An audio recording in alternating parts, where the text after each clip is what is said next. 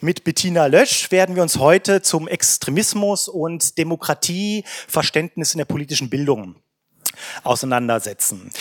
Bettina wird sich gleich selber vorstellen. Nochmal zum Rahmen für die, die hier noch nicht hier waren. Der Salon Bildung ist eine relativ neue Einrichtung hier in der Rosa-Luxemburg-Stiftung. Wir machen das ungefähr seit anderthalb Jahren. Da ist so ein bisschen die Idee, dass wir in nettem Rahmen, auch mit nettem Essen dabei, zu relevanten Themen ähm, kurzweilig zum Thema politische Bildung uns austauschen und diskutieren.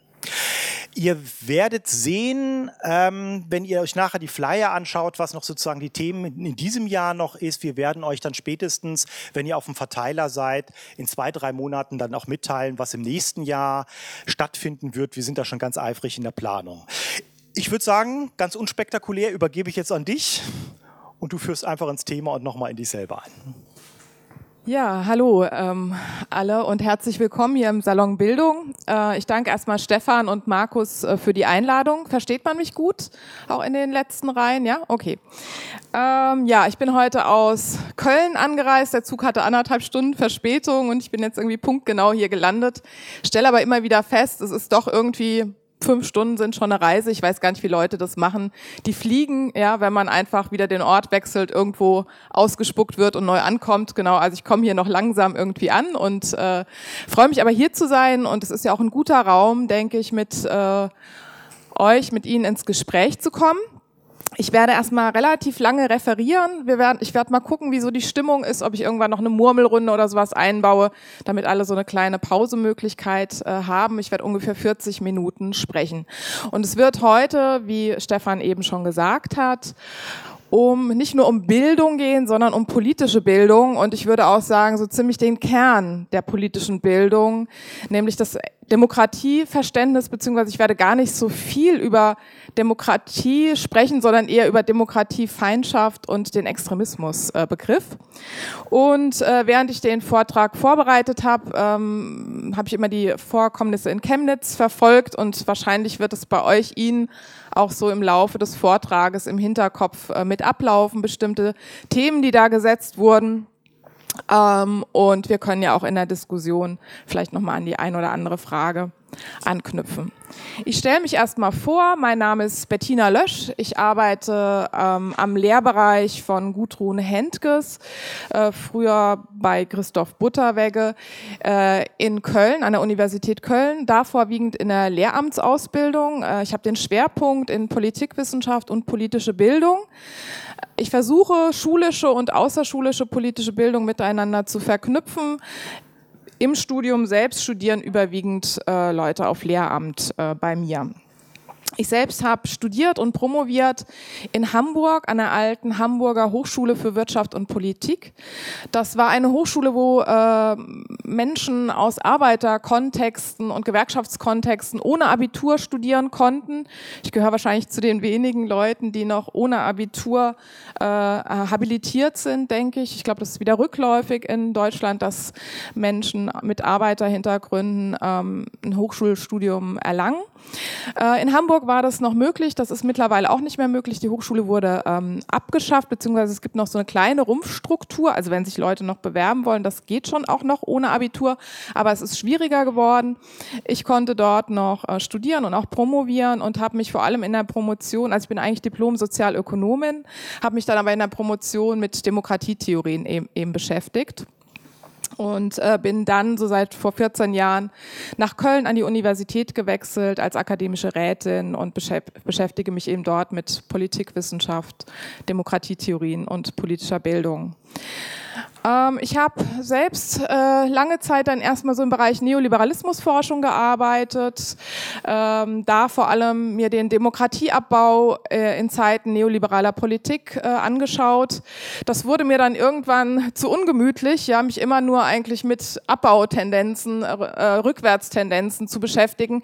Deshalb habe ich hier im Haus äh, mit Stefan Timmel, Uli Brandt, den kennen vielleicht einige als Politikwissenschaftler, und Benjamin Obratko aus Wien von der Uni Wien äh, ein Buch ABC der Alternativen herausgegeben. Ich weiß nicht, ob es vorne, nee, es liegt, es hat, glaube ich, nicht geklappt, dass es vorne liegt, leider. Das ist hier mit der Rosa-Luxemburg-Stiftung und der Taz ähm, entstanden und ich meine auch mit dem wissenschaftlichen Beirat von ATTAC. Ähm, das ist so ein Nachschlagewerk ich glaube, wir haben 120, 130 Begriffe, die eigentlich auf emanzipatorische gesellschaftliche Praktiken und Denkweisen hinweisen sollen, darin zusammengefasst. Ähm, genau, und seitdem beschäftige ich mich eigentlich auch noch mit der Frage, was heißt rassismuskritische Bildung, was heißt geschlechterreflexive Bildung. Und so seit zwei, drei Jahren habe ich ein kleines Forschungsprojekt mit KollegInnen zusammenlaufen. Was heißt klassenbewusste ähm, politische Bildung? Weil wir dachten, es wird viel über Race und Gender gesprochen, aber weniger über Class in der politischen Bildung. Was heißt das? Auf welche Texte können wir da eigentlich zurückgreifen? Auf welche Methoden? Und äh, da haben wir jetzt Methoden gesichtet, Texte gesichtet und hab ne, haben eine Broschüre erstellt, die dieses Jahr, nächstes Jahr erscheinen wird, ähm, zu What About Class? Ja, was heißt eigentlich Class für die politische Bildung? Ähm, genau, das ist eigentlich mein aktueller Bezug. Ich bin selbst organisiert im Forum Kritische Politische Bildung, dazu sage ich gleich was. Und ich bin in der Bildungskoordination bei ATTAC tätig und wissenschaftlich verankert in der Assoziation für kritische Gesellschaftsforschung. Ähm, ich werde heute so aus dem Kontext des Forums kritische politische Bildung sprechen. Ich werde kurz dazu sagen, erstmal, was das ist. Ähm, manche kennen das auch. Ich glaube, es sind auch Leute, die darin organisiert sind, ähm, hier im Raum. Das Forum hat sich ähm, im Kontext oder in Nachfolge eigentlich des Handbuchs Kritische politische Bildung, was ich zusammen mit Andreas Timmel herausgegeben habe, gegründet. Ähm, zunächst waren erstmal AutorInnen aus dem Handbuch vertreten, die sich vorher noch nicht kannten. Also es ist so ein kleines Netzwerk erstmal äh, entstanden von AutorInnen, die in dem Handbuch mitgeschrieben haben. Wir haben in dem Handbuch versucht, wieder an die kritische Politikdidaktik, an kritische Bildungstheorien, an kritische politische ähm, Pädagogik anzuknüpfen. Wir haben versucht, die außerschulische politische Bildung wieder zu stärken und der auch eine wissenschaftlich verankerte Stimme zu geben und ähm, eben soziale Arbeit mit, ähm, mit einzubeziehen. Andreas Timmel ist Prof an der Fachhochschule für soziale Arbeit und aus dem Kontext haben wir eben versucht, das, was wir dachten, was im ja durch die starke professorale Verankerung schulischer politischer Bildung an den Universitäten so im Raum eigentlich fehlt. Wir haben auch gesagt, wir wollen uns stärker wieder gesellschaftlichen Herausforderungen und Schlüsselthemen stellen, politische Theorien, gesell kritische Gesellschaftstheorien für die politische Bildung stark machen, ähm, in Zeiten, wo wir den Eindruck hatten, es ging vor allem der schulischen politischen Bildung vermehrt um Kompetenzen, Bildungsstandards, also um die Frage, wie vermittel ich Politik, aber nicht mehr um die Frage, was ist eigentlich der Inhalt dieser Vermittlung. Ähm, insofern so eine Intervention auch, das war eine Intervention des Handbuch eben in die starke Hegemonie schulischer politischer Bildung und ähm, so wurde das Buch auch aufgenommen mit sehr viel Kritik, ja, weil Teile eben gesagt haben, politische Bildung ist doch per se kritisch.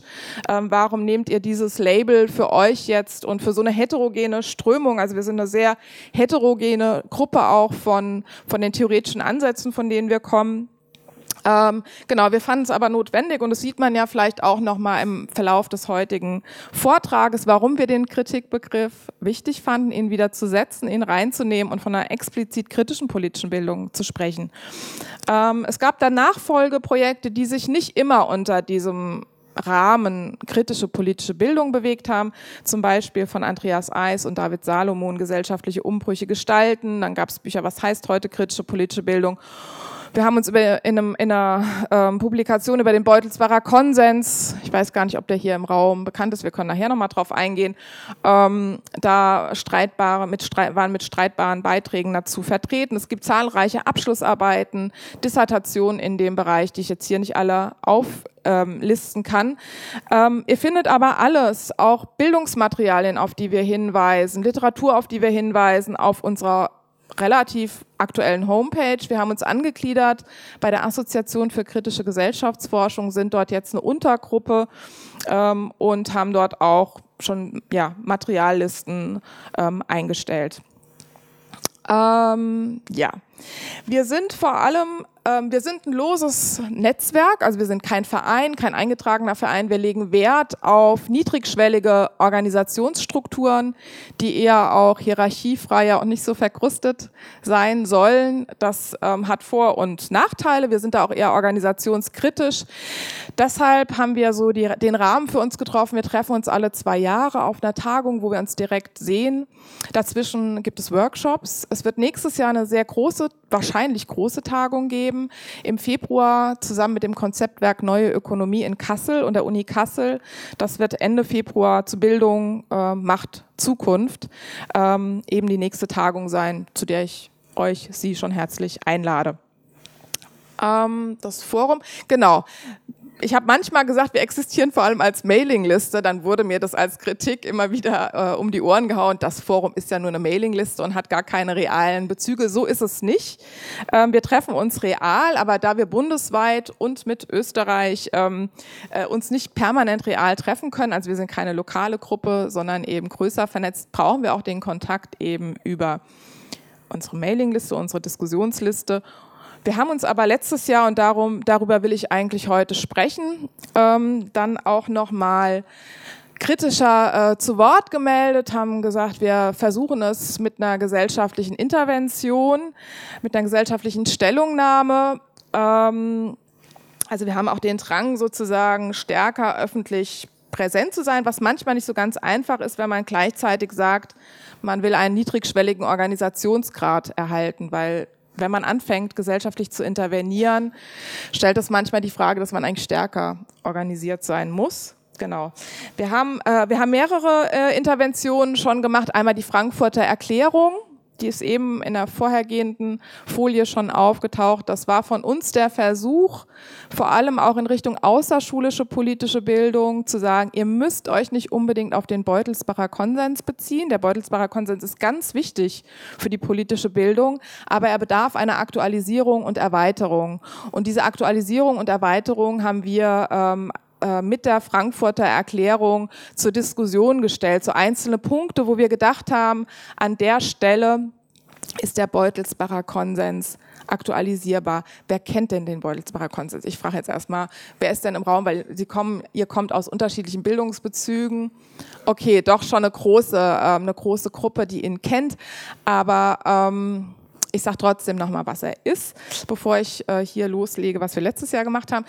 Ähm, der Beutelsbacher Konsens war eigentlich im Rahmen der Auseinandersetzung der 70er Jahre, also die Bundesländer waren stark in entweder SPD geführte oder CDU geführte Länder eingeteilt. Es gab starke inhaltliche Kontroversen, äh, wie politische Bildung und vor allem auch an Schulen ausgerichtet sein soll.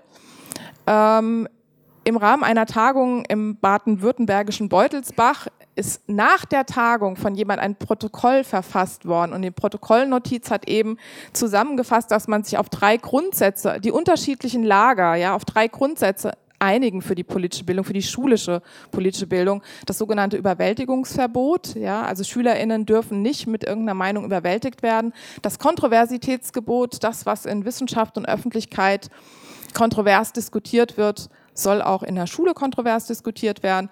Und dem dritten der Orientierung an Schülerinneninteressen. Also die Schülerinnen sollen handlungsfähig werden, ihre Interessen erkennen und ihre Interessen auch operationalisieren können in Handlungen.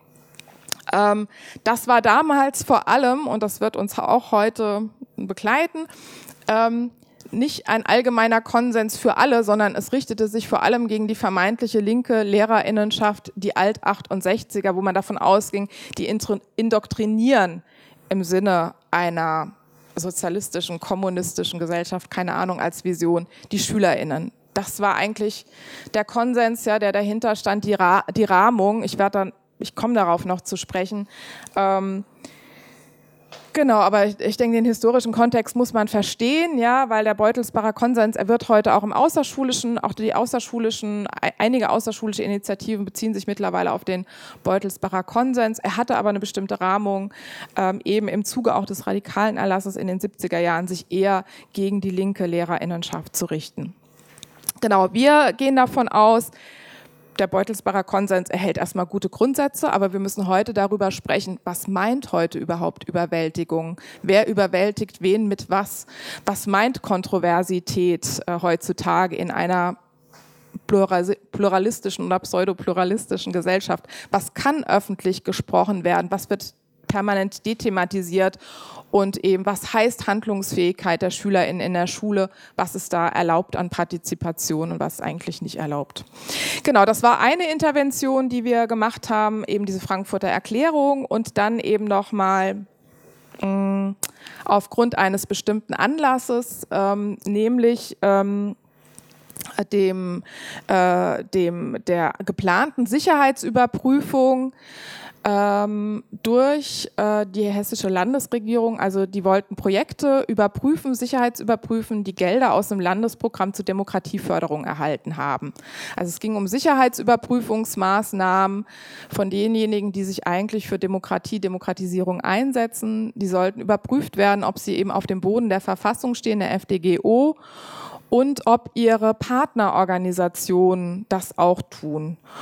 Und ähm, man hat erst dann Stück für Stück rausbekommen, dass es nicht nur eine neue Richtlinie geben soll zur Überprüfung dieser Demokratieförderprojekte, sondern dass eben äh, der Hessisch, die hessische Regierung unter CDU und Grünen äh, plant, das Verfassungsschutzgesetz zu ändern.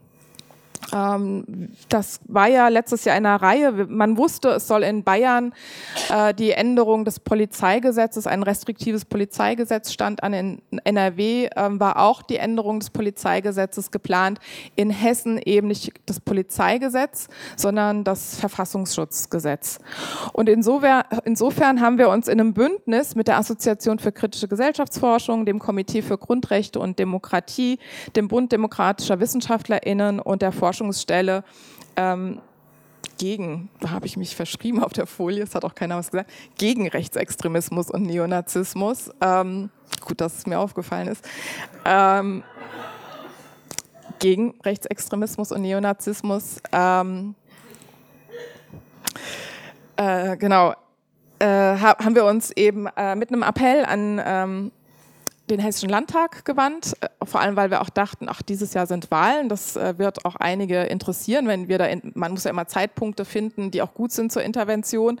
Ähm, und es, gab auch schon etliche Stellungnahmen von den mobilen Beratungsstellen gegen Rechtsextremismus, vom Anne Frank, äh, von der Anne Frank Bildungsstätte in Frankfurt ähm, gab es schon Stellungnahmen und wir haben uns eben auch beteiligt in so einem größeren Bündnis mit der Forderung, entziehen Sie dem Innenministerium die Zuständigkeit für die Förderung von Demokratieprojekten stimmen sie dem Entwurf für das neue Verfassungsgesetz nicht zu. Wir wollten sehr offensiv eine Forderung stellen, nicht immer, wie das heute oft der Fall ist, reaktiv. Ähm, die Forderung war schon öfter im Raum, auch in Bezug auf die Bundeszentralen oder Landeszentralen für politische Bildung. Sie, also die Bundeszentrale zum Beispiel ist eine nachgeordnete Behörde des äh, Innenministeriums, ebenso wie der Verfassungsschutz, der Bundesverfassungsschutz.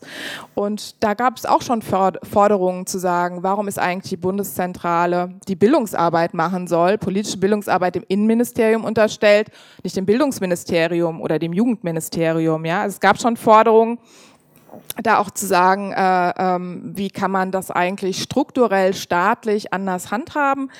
Und hier haben wir eben eine Forderung aufgegriffen, zu sagen, wir halten das Innenministerium nicht geeignet äh, dafür, die ähm, unter bestimmten Bedingungen ähm, eben die Demokratieförderung da ähm, genauer unter, unter, unter, unter das Blickfeld, kritische Blickfeld zu nehmen. Und wir sind vor allem gegen eine Sicherheitsüberprüfung. Ähm, das war eben äh, der Anlass. Genau. Mm.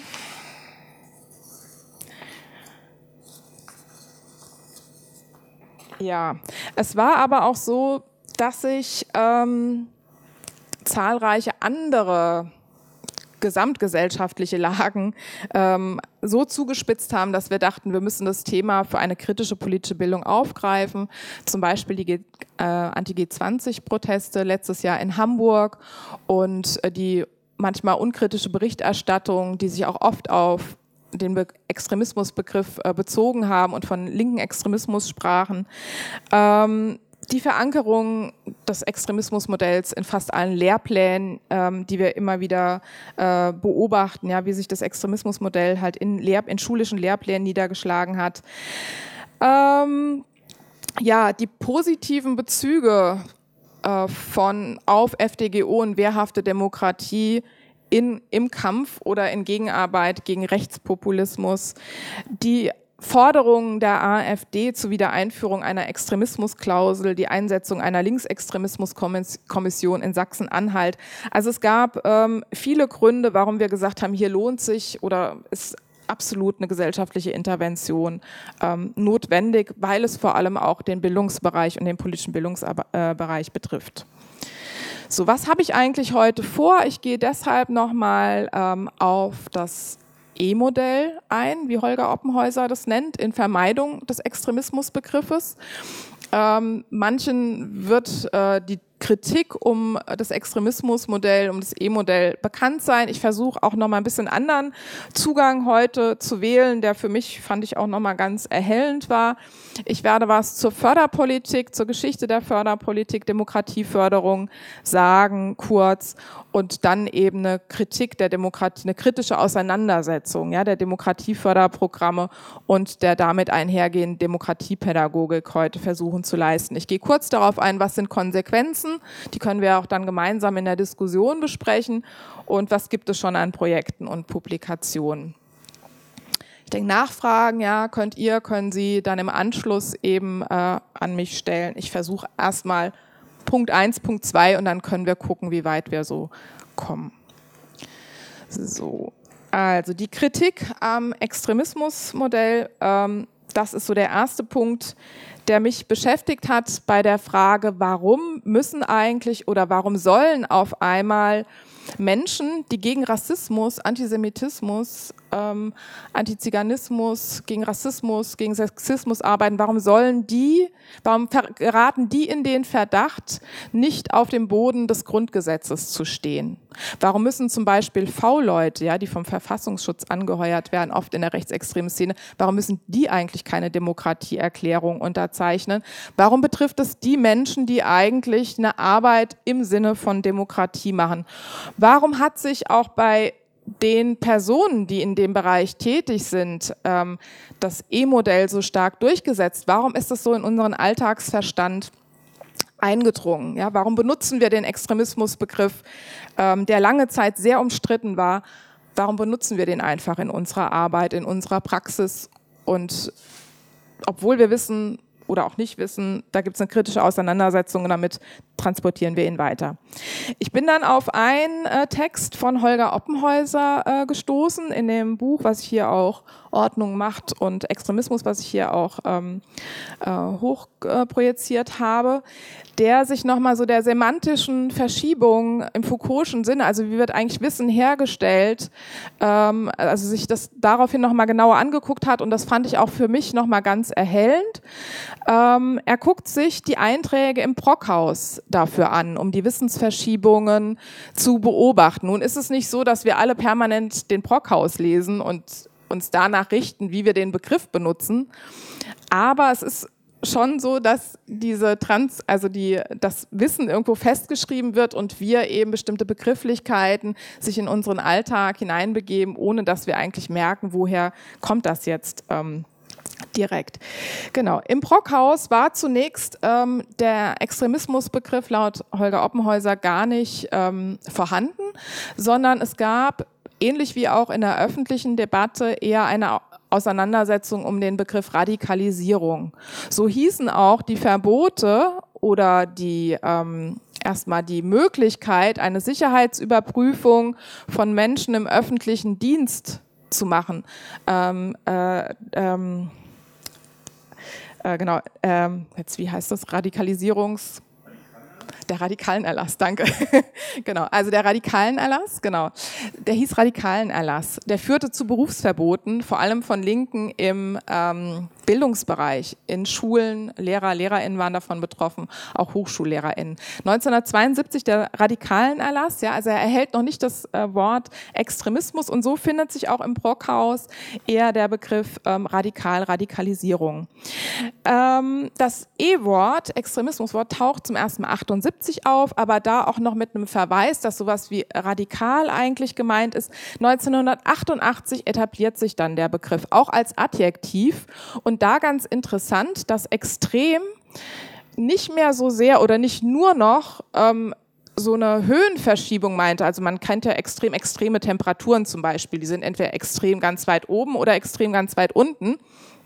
Konnte man im Sommer ganz gut äh, beobachten, sehr extrem hohe Temperaturen.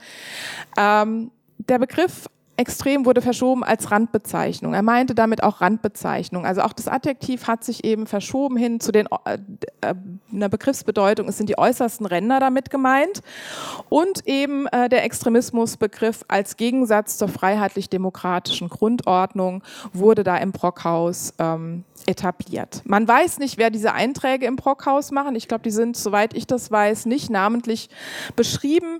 Auffällig ist, dass auch die äh, Verfassungsschutzberichte ab da sozusagen den Wandel von radikal zu extrem vollziehen und eben ähm, mit Uwe Backes und Eckhard Jesse, äh, beide, die so die Extremismusforschung in Deutschland äh, begründet haben, ähm, eben ab da, ab 89 das Jahrbuch Extremismus und Demokratie herausgeben. Ähm, genau, also der juristische Term wird, Extremismus wird hier etabliert.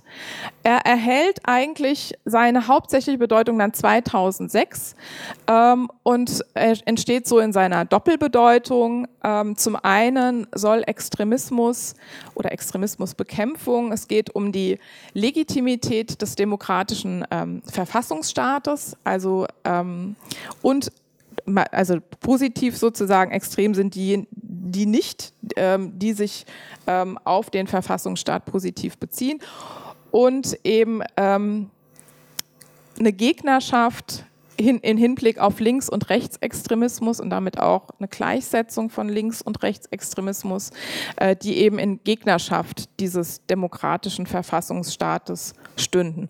Später, ich meine so 2011, kommt dann noch, also im Brockhaus weiß, im Brockhaus nicht, aber ich glaube, in den äh, Verfassungsschutzberichten in der Demokratieförderung kommt dann eben noch eine Trias, also der, der Terminus Ausländerextremismus zunächst und jetzt so bekannt als islamistischer oder religiös begründeter Extremismus hinzu. Also um diese drei Gegnerschaften äh, zum Demo vermeintliche Gegnerschaften zum demokratischen Verfassungsstaat ähm, geht es islamistischer oder religiös begründeter Extremismus, Links- und Rechtsextremismus.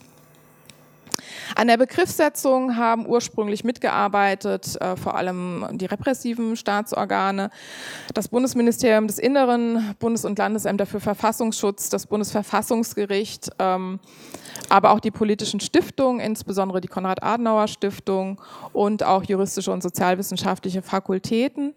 Äh, es war aber dann vor allem die Arbeit der Sozialwissenschaften und auch der politischen Bildung, den Begriff ähm, in die Zivilgesellschaft einzuspeisen und da zu etablieren. Ähm, das kann man ganz gut an dem Aufsatz eben von Holger Oppenhäuser äh, verfolgen, wie dieser Begriff gesetzt wurde und wie in der Politikwissenschaft eben ein Feld entsteht, die Extremismusforschung. Holger Oppenhäuser sagt, es entsteht sowas wie ein Normalitätsdispositiv, also eine Reproduktion von Normalität, ähm, die, ähm, der Extremismusbegriff wird als Normalität gesetzt und es wird durch eine sehr einleuchtende Symbolik ähm, klargemacht, was die Abweichung dieser Normalität beinhaltet, nämlich die extremen Pole, hier noch gemeint als Links- und Rechtsextremismus. In den Schriften findet sich auch nicht nur der Bezug auf normal ist die Mitte, ja, also die Mitte ist so der, diejenigen, die für den demokratischen Verfassungsschutz, äh, für die demokratische Verfassung einstehen ähm, und äh, die Abweichen, Abweichung von dieser äh, ja, normalen Mitte, gesunden Mitte, ähm, finden sich eben im linken und im rechten extremen Bereich. Es wurde kritisiert, ja, es gab ganz viel Kritik an dieser einfachen Symbolik und auch ähm, hier nochmal der Verweis, dass normal auch mit gesund und krank, ja, also es wird in den Texten auch ganz viel mit so einer Pathologiesetzung äh, gearbeitet, ähm, was die lebendige Verfassung krank macht, habe ich mir mal hier als Beispiel genannt. Also die Frage, wie wird eigentlich Normalität gesetzt, indem gesagt wird, was normal ist und was gesund ist sozusagen. Ähm, es gab sehr viel Kritik, ja. Es gab, äh, die, die ist auch wahrscheinlich vielen äh, hier im Raum bekannt, ja, dass eigentlich so unterschiedliche Ansätze, ähm, inhaltliche Ansätze, ähm, wie aus dem, die aus dem rechten Lager kommen oder aus dem linken Lager kommen, einfach nicht miteinander vergleichbar sind. Aber darum geht es auch gar nicht. Ja? Es wurde nicht mehr die Frage gestellt, was eigentlich rechte Politik ausmacht, was linke Politik ausmacht, sondern also was eigentlich der inhaltliche Bezug, wofür die eigentlich stehen in dem, Ex das ist gerade das, was der Extremismusbegriff, äh, äh, was den Extremismusbegriff vom Radikalisierungsbegriff unterscheidet. Radikal wurde noch daran festgemacht, warum sind Menschen radikal? Was, äh, in, äh, in welchen, an welche Wurzeln wollen sie gehen? Was, sagen, was ist inhaltlich gemeint in deren politischen Verständnis? Der Extremismusbegriff richtet sich nur auf die Frage, wogegen sind sie? Sie sind gegen die, den demokratischen Verfassungsstaat, gegen die FDGO, die freiheitlich-demokratische Grundordnung. Das heißt, die Gleichsetzung ist relativ einfach und beliebig äh, vor, äh, zu vollziehen, links und rechts und dann später eben auch sogenannte Ausländerextremismus oder ähm, islamistischen Extremismus in, eine, in, eine, in einen Ansatz zu stecken. Das ist das, was den Extremismusbegriff kennzeichnet, nicht nach den Inhalten zu fragen, sondern die Gegnerschaft, die Gegnerschaft zum demokratischen Verfassungsstaat, zur FDGO. Genau, es wurde kritisiert, dass in diesem Modell die gesellschaftliche Mitte nicht undemokratisch sein kann, auch nicht rassistisch, dass es eher eine Nähe von linker Politik zu rechter Politik gäbe, als eine Nähe zu vermuten, zum Beispiel von konservativen, rechtskonservativen zu extremen Rechten. Also das hat sich gesetzt. Ja, die Mitte sozusagen, das sind die per se guten Demokraten. Ähm, die Kritik war, man konnte nicht mehr feststellen, wo gibt es eigentlich antidemokratische Züge in der Mitte, wo gibt es äh, rassistische Bezüge, wo gibt es Nähe äh, zum Beispiel zum rechtsextremen Lager. Es wird heute noch kritisiert, trotz einiger Forschung, die es jetzt auch in diesem Bereich gegeben hat, was eigentlich den, äh, den großen Bereich Linksextremismus ausmacht. In den heutigen äh, Förderprogrammen wird eher von linker Militanz äh, gesprochen, aber die Kritik bezieht sich auch immer noch darauf, dass eben der Linksextremismusbegriff eben inhaltlich nicht bestimmbar sei und ähm, zu viele heterogene Strömungen umfasst. Also nochmal, ähm, äh, was kennzeichnet dieses äh, E-Modell? Das Bekenntnis einmal zur freiheitlich-demokratischen Grundordnung und eben gegen, ähm, gegen Extremismus vorzugehen. In dieser Doppelsetzung, ja, also wenn, äh, vielleicht muss ich das noch dazu sagen, aber da ähm, es geht nicht nur darum zu sagen, ich, ich stehe auf dem Boden des Grundgesetzes. Ja, ich sage nachher noch was zur freiheitlich-demokratischen Grundordnung. Es geht um das Bekenntnis zur freiheitlich-demokratischen Grundordnung, die auch immer enthält, sozusagen äh, gegen Extremismus und gegen Extremismus in jeglicher Art äh, zu sein. Äh, es wurde versucht, dann ähm, andere Begriffe zu setzen, ähm, zum Beispiel Extremismus der Mitte, extreme Rechte. Ähm, es wird beiden Begriffen eigentlich auch äh, oder Begriffssetzungen äh, auch immer wieder kritisch ähm, unterstellt. Man bleibt eigentlich in dem E-Modell trotzdem verhaftet, auch wenn man von extremer Rechte spricht, weil dann gibt es auch eine extreme Linke. Also es ist nur eine andere Verwendung des Begriffes. Interessant finde ich auch für die jetzige Diskussion ist vor allem der Versuch, dass der Extremismusbegriff durch den Populismusbegriff ersetzt wurde. Ähm, das war laut, äh, da beziehe ich mich nochmal auf Oppenhäuser, er sagt, der Populismusbegriff hat sich eigentlich dann gesetzt, als die FPÖ 2000 in die Regierung in Österreich mit einbezogen wurde und in dem E-Modell nicht mehr denkbar ist, dass eigentlich eine demokratisch gewählte Partei, die die Regierung stellt, extremistisch sein kann. Man braucht eine andere Bezeichnung dafür. Und deshalb wird auch dadurch seitdem eigentlich der Begriff Rechtspopulismus gesetzt. Ähm, es gab auch rechte Parteien, ich meine, die Republikaner waren es, die sich selbst als populistisch bezeichnet haben, um eben dem Extremismusbegriff und damit auch äh, äh, dem Verfassungsschutz und der Beobachtung durch den Verfassungsschutz zu äh, entgehen. Also es war auch eine Selbstsetzung von rechten Parteien, sich als populistisch und damit nicht als extrem äh, zu be ähm, bezeichnen. Ich denke, es ist vielleicht ganz spannend, wenn wir nachher nochmal auf Analogien ähm, von Populismus und Extremismus zu sprechen kommen. Ich fand nur den Verweis nochmal darauf, ja, was gab es da eigentlich für einen Begriffswandel und was steckt in dem Begriff Rechtspopulismus eigentlich drin? Es ist auch eine Relativierung meiner Ansicht nach von Rechtsextremismus oder rechtem Nationalismus. Genau. So, wie steht es jetzt? Ich gehe nochmal, das war ähm, sozusagen erstmal eine Einführung nochmal in das ähm, E-Modell oder den Extremismusbegriff. Ich würde jetzt gerne was dazu sagen, wie steht es momentan um die Förderpolitik.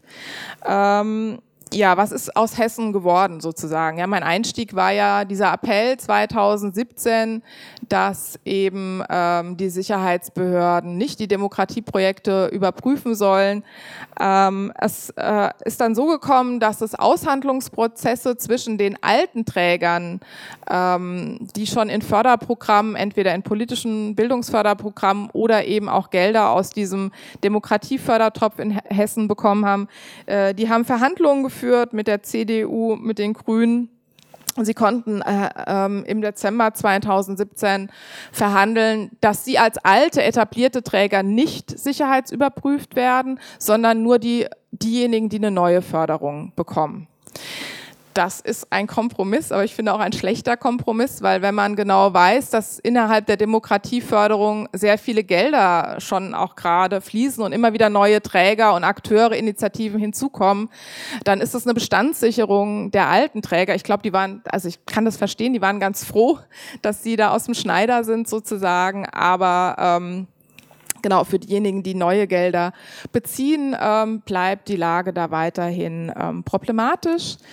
Ähm, das neue Verfassungsgesetz, da wurde, wusste man auch nicht, ob die eben diesen ausgehandelten ähm, Kompromiss da reinschreiben. Ähm, aber er ist tatsächlich dort etabliert worden. Im Verfassungsschutzgesetz steht nun drin, dass eben die alten Träger nicht sicherheitsüberprüft werden vom Verfassungsschutz. Sie werden aber weiterhin von der Polizei auf Zuverlässigkeit. Also es gibt eine äh, Poli äh, polizeiliche Zuverlässigkeitsprüfung. Ähm, genau, und ähm, äh, ja, wer halt eben erstmalig aus Landesmitteln Gelder bekommt, muss sich positiv auf die FDGO beziehen und hat eben auch die Pflicht anzuzeigen, wenn jemand in der Initiative, in der Organisation bei diesem Träger auffällig wird, nicht im Sinne der FDGO zu handeln, denjenigen dem Verfassungsschutz zur Überprüfung, wie soll man sagen, anzuzeigen oder so. Ja, also es ist eine Aufforderung zur Denunziation. Ähm, Gleichzeitig wurde bekannt oder im Mai 2018 durch eine Anfrage der Linkspartei, dass auf Bundesebene bereits 51 Projektträger im Bundesprogramm Demokratie leben vom Verfassungsschutz überprüft wurden, ohne dass diejenigen das wussten. Ähm, auch in einem sächsischen, äh, wie heißt es, äh, Weltoffenes Sachsen, glaube ich, hieß das Programm, äh, war der Geheimdienst schon tätig, ähm, ohne ähm, das den Initiativen zu sagen. Also Menschen, die in der Demokratieförderung aktiv sind, für, sich für Demokratie einsetzen, wurden ohne ihres Wissens vom Verfassungsschutz bereits äh, sicherheitsüberprüft. Genau. Ähm, das Ganze wurde 2004 bereits veranlasst und ähm, genau, vielleicht kann man sich das Datum oder nochmal merken. Ich werde gleich noch dazu was sagen. Es gab halt eben Fälle, es war in einer, ähm, es war vor allem in einem Programm oder begründet wird diese Sicherheitsüberprüfung immer damit, dass man vor allem in den Programmen gegen islamistischen Extremismus versucht, dass da keine Salafisten arbeiten. Ja, also damit wird das begründet. Es war in Frankfurt dann aber so, es gab auch einen Fall, wo das vermutet wurde. Ich meine, das hat sich nicht bestätigt.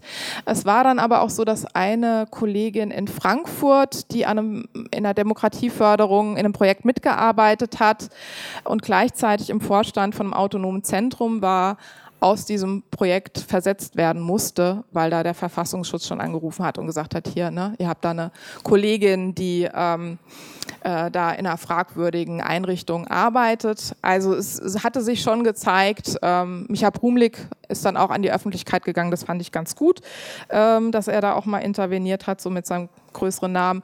Ähm, äh, es hat sich gezeigt, es richtet sich schon wieder eher gegen links. Also ist, mir ist kein Fall bekannt, wo in der rechts, rechten Szene ähm, oder wo, wo gemutmaßt wurde, dass jemand in der rechten Szene arbeitet. Aber genau, es richtete sich gegen ähm, vor allem vermeintlichen linken Extremismus. Ähm, ja, wie hat sich die Förderpolitik, dann habe ich mir angeschaut, wie hat sich eigentlich die Förderpolitik in den letzten Jahren, Jahrzehnten geändert und war, wann kam überhaupt dieses Denken auf oder hat sich da äh, breit gemacht, auch dass ähm, es innerhalb der Demokratieförderung, innerhalb der Arbeit ähm, gegen Rechtsextremismus, dass wir sowas wie eine, ähm, ein Bekenntnis zur FDGO brauchen in den Demokratieförderprogrammen in den Programmen gegen Rechtsextremismus, Rassismus, ähm, Antisemitismus. Und äh, der Paradigmenwechsel hat, das werden auch einige von euch ähm, wissen, vor allem äh, 2010 stattgefunden, als von der Bundesregierung eben eingefordert wurde unter der äh, Ministerin Christina Schröder, äh, dass sich die Kooperation, dass sich äh, Projektpartner, Kooperationspartner von Projekten äh, eben zur FDGO bekennen müssen. Und wenn sie Partner in Organisationen haben, Kooperationspartner haben, die eben äh, auf ihre Verfassungstreue irgendwie äh, überprüft werden müssen, dass sie das dem Verfassungsschutz ähm, melden. Also 2010 die Einführung der sogenannten Extremismusklausel, ähm, der Demokratieerklärung oder auch Extremismusklausel genannt. Ähm, ab hier sozusagen ist ein ganz starker Bruch entstanden innerhalb der Förderprojekte. Es gab eben Kritik sozusagen, vor allem von Albert, also von vielen Organisationen auch, aber im wissenschaftlichen Bereich unterstützt von Albert Scher und Benno Hafenegger, dass es sich hier um ein obrigkeitsstaatliches Verfahren handelt, ähm, dass die Zivilgesellschaft, die eigentlich in Demokratieförderprogrammen arbeitet, ähm, als Gefährder der Demokratie ähm, bezeichnet werden, dass der Verfassungsschutz zunehmend eine De Definitionsmacht im öffentlichen Bereich hat, was eigentlich unter demokratischen Positionen zu verstehen verstehen sei und ähm, eben auch mit der Angabe, man soll seine Projektpartner ähm, äh, denunzieren sozusagen, ja, wird sowas wie Kontrolle, Denunziation, Bespitzelung befördert. Ähm, die, ich werde nicht auf alle äh, Programmabschnitte hier jetzt eingehen, wie sich die Förderpolitik verändert hat. Das könnt ihr, äh, können Sie sehr gut in der hier von der Rosa-Luxemburg-Stiftung herausgegebenen Broschüre Fehlschlüsse der Extremismustheorie nachlesen. Aber wie hat sich Demokratieförderung oder Projektarbeit gegen Rechtsextremismus und Rassismus in Deutschland überhaupt entwickelt.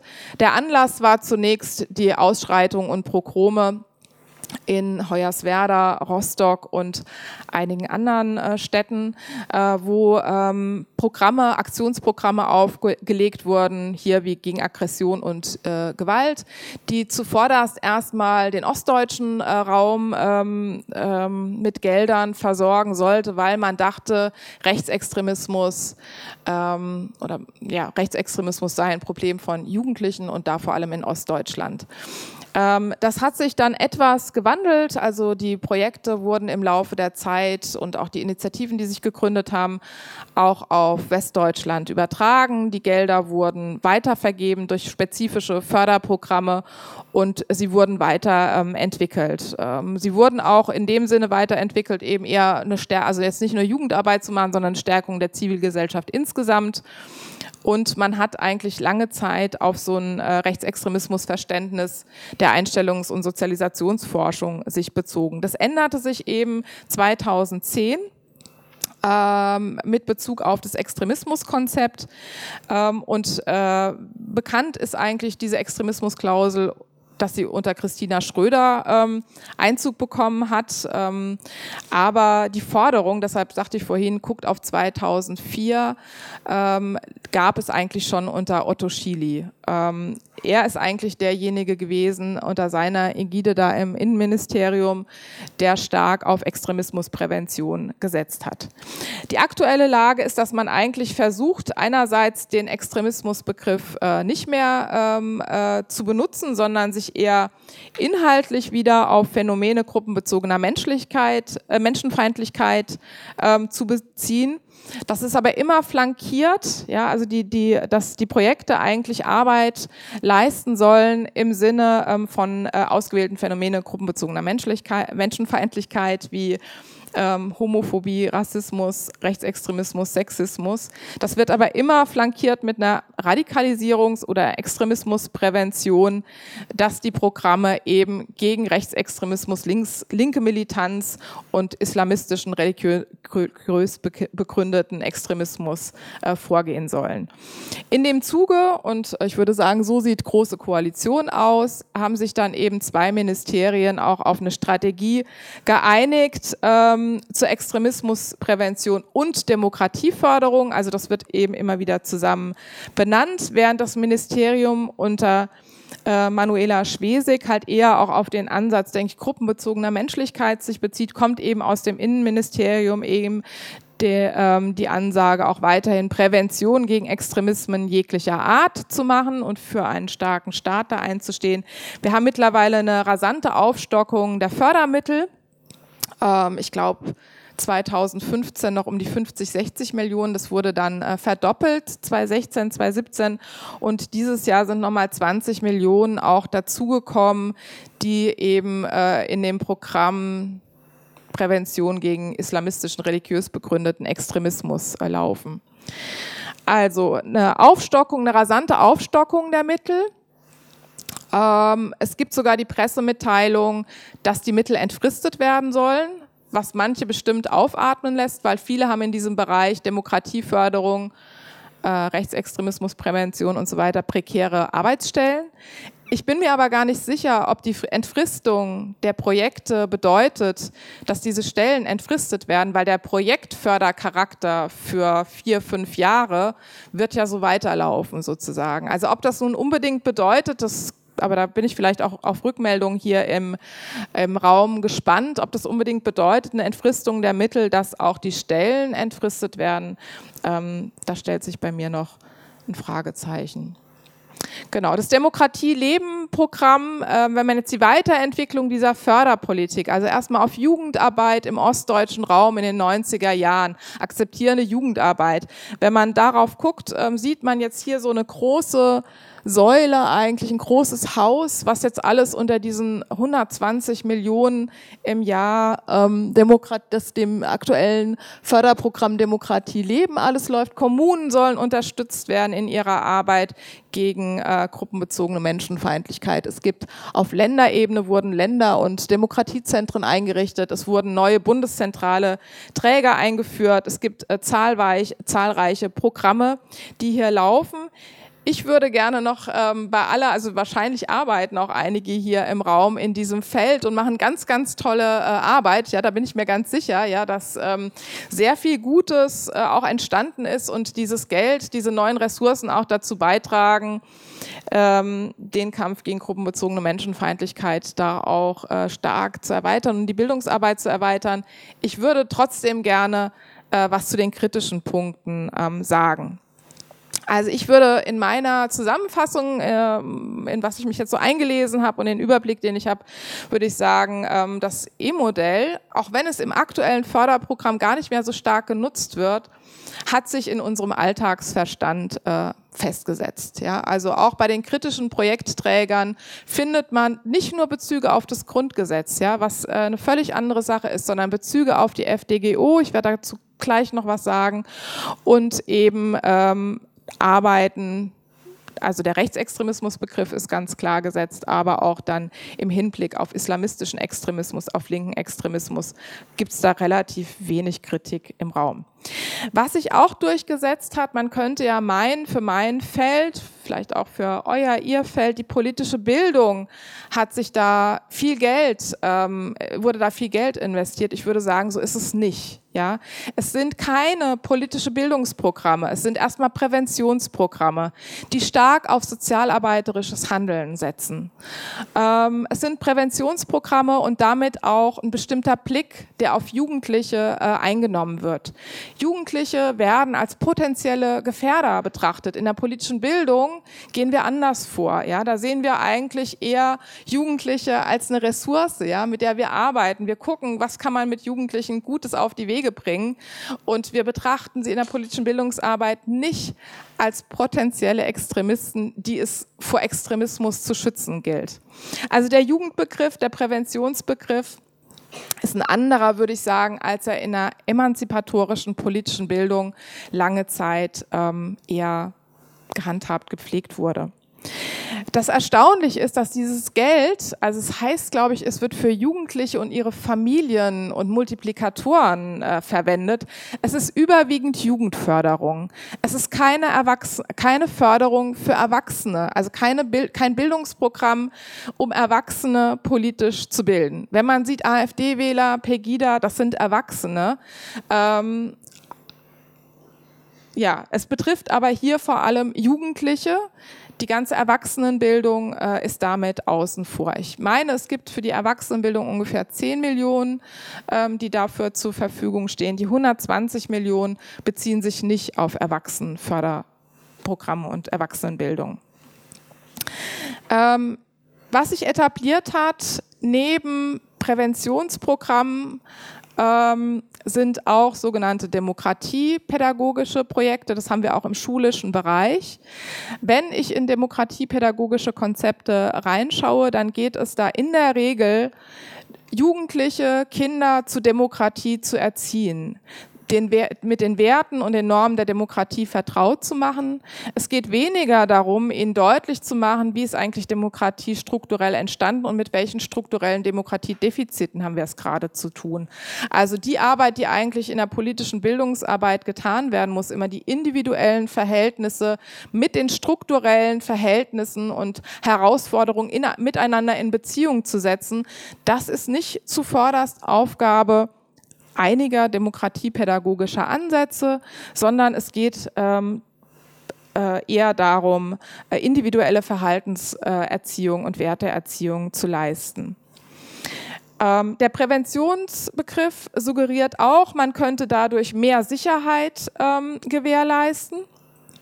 Äh, es geht also eher in meinen Augen um die Herstellung von Sicherheit und Sicherheitspolitik, die Gewährleistung von Sicherheitspolitik statt in solchen Projekten, aber ich, ich verallgemeiner jetzt und es gibt bestimmt Projekte, die das tun, ja, aber in der politischen Bildung, so hat Benno Hafenegger neulich nochmal gesagt, in der emanzipatorischen politischen Bildungsarbeit ging es eher darum, für Jugendliche und Erwachsene Experimentier Experimentierräume der Demokratisierung zu schaffen, ähm, anstatt äh, Präventionsarbeit gegen Extremismus zu leisten. Also auch hier ist ein Unterschied und die Frage, inwiefern ähm, finden wir in diesem großen Haus, ähm, was wir hier sehen konnten, wo findet da eigentlich politische Bildung in ihrem Kern statt, emanzipatorische, kritische politische Bildung oder geht es eher um Demokratiepädagogik, sozialarbeiterische, sozialarbeiterische Präventionsarbeit, um Engagementbildung? Dazu ist aber zu sagen, toll ist die Aufstockung der Mittel. Ähm, ein ganz anderes Feld ist zum Beispiel das Feld auch der mobilen Beratungsstellen gegen Rechtsextremismus, der Opferberatung. Ne, von denen habe ich jetzt noch gar nicht gesprochen. Ähm, genau, und die inhaltliche Ausweitung eben auf gruppenbezogene Menschenfeindlichkeit anstatt von Extremismus alleine zu reden, ähm, Extremismusprävention, ist auf jeden Fall auch ein großer Vorteil, auch die Heterogenität und die neuen ähm, Akteure, die mit hinzugekommen sind. Genau, es haben sich, ich gehe nicht mehr auf alles ein, ich glaube, ich rede schon sehr lange. Ne? Es haben sich neue äh, Träger und Akteure etabliert. Ich will nur sagen, ne, in der Bildungsarbeit ist eben auch der Verfassungsschutz, die Polizei, die Bundeswehr zum Beispiel tätig oder auch äh, unternehmensnahe Stiftungen die als Kooperationspartner ähm, dienen. Ich fand für mich nochmal ganz erhellend, in äh, das Buch von 2012, hier auch von Kolleginnen äh, zum Teil aus der Rosa-Luxemburg-Stiftung herausgegeben, von Burschel, Schubert und Wiegel reinzuschauen. Der, so der Sommer ist vorbei vom Aufstand der Anständigen zur Extremismusklausel. Also wie haben sich eigentlich die Bundesprogramme gegen rechts ähm, verschoben? Ähm, genau. Ich würde gerne noch abschließend vielleicht, oder nee, wir machen es anders. Vielleicht mache ich an der Stelle eine kurze Murmelrunde, ja, eine kurze Murmelrunde, sodass eine kurze Pause entsteht. Und die Frage an euch, an Sie, ähm, wo steht ihr äh, mit euren Erfahrungen gerade in dem Bundesprogramm äh, gegen Rechts? Also welche Erfahrungen habt ihr damit gerade und ähm, könnt ihr das nachvollziehen sozusagen, ähm, dass da nach wie vor ein äh, Extremismus, das Extremismusmodell ähm, wirkmächtig ist. Also welche Erfahrungen, wo steht ihr da gerade sozusagen im Bereich? Welche Bezüge habt ihr zum äh, aktuellen Förderprogramm Demokratie leben? Vielleicht gerade zwei, drei Minuten kurze Murmelrunde. Das heißt, ähm, ihr könnt mit, ihr könnt euch den Nachbar, die Nachbarin eurer Wahl aussuchen und in einem Flüsterton kurz murmeln sozusagen, was euch dazu einfällt. Und dann kommen wir wieder zusammen. Ich würde ähm, vorschlagen, dass wir, dass äh, ihr Sie mir eine kurze Rückmeldung geben ähm, und ich dann noch mal ein, zwei Folien ähm, mache, weil ich glaube, was ich noch schuldig bin, ist so ein bisschen der Zusammenhang.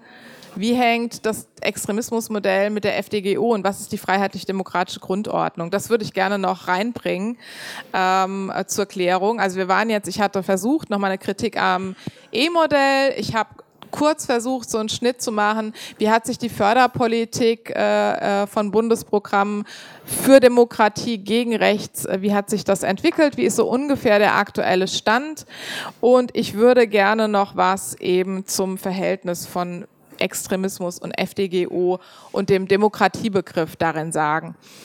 Ich würde aber gerne doch wissen, irgendwie jetzt auch aus der Murmelrunde heraus, wie ähm, ihr sozusagen, wie Sie momentan, ähm, äh, welchen Erfahrungsbezug Sie mit dem ähm, aktuellen Förderprogramm Demokratie leben haben und wie Sie das in Hinblick sozusagen auf Extremismusprävention ähm, einschätzen. Will jemand ein kurzes, eine kurze Rückmeldung ähm, geben, was gemurmelt wurde? Vielen Dank. Ähm, wir haben uns eigentlich mehr darüber unterhalten, dass wir, also wir sind aus, also wir haben gerade Abitur gemacht, ja. ähm, dass wir wenig mit diesem Programm zu tun gehabt hatten, wir aber durch unseren PW-Kurs eigentlich sehr gut damit uns auseinandergesetzt haben, was für uns Extremismus bedeutet, was aber auch ähm, die populistischen Parteien, wie sie sich selber nennen, für uns und auch für die Demokratie momentan bedeuten. Und dementsprechend finde ich die Arbeit in der Schule aus unserer Sicht oder finden wir aus unserer Sicht da sehr gelungen für.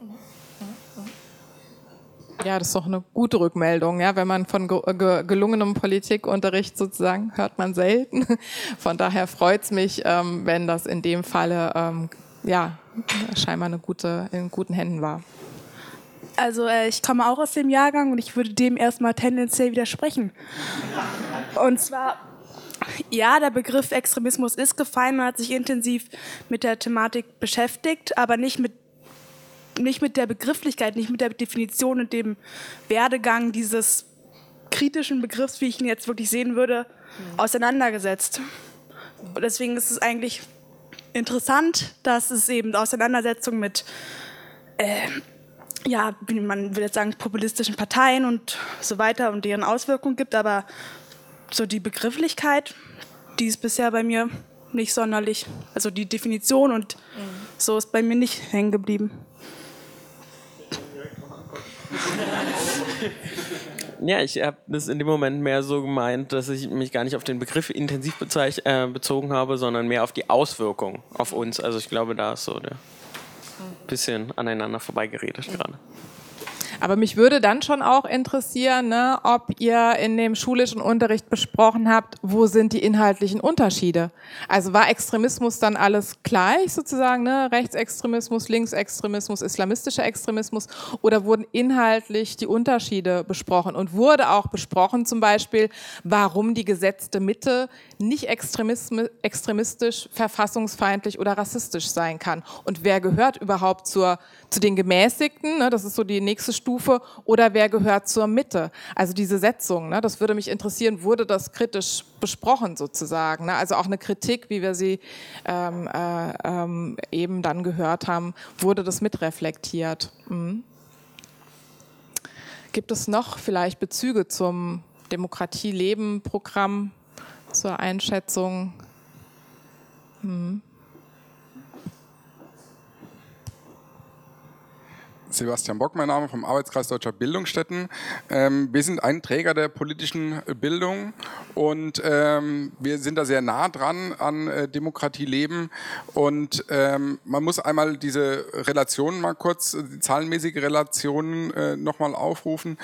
Ähm, der gesamte Bereich politische Bildung aus dem, was der Bund finanziert, liegt bei 9,6 Millionen pro Jahr und äh, dagegen dieses Bundesprogramm mit 120 Millionen.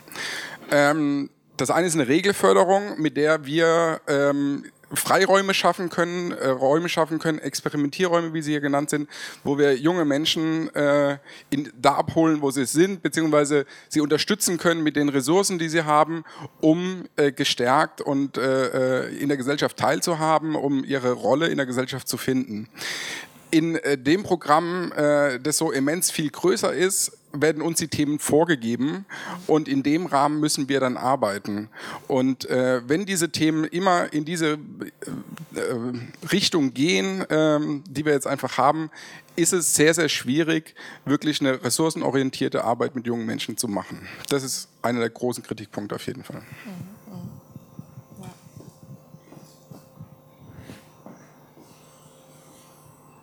Weitere Rückmeldungen? Mhm.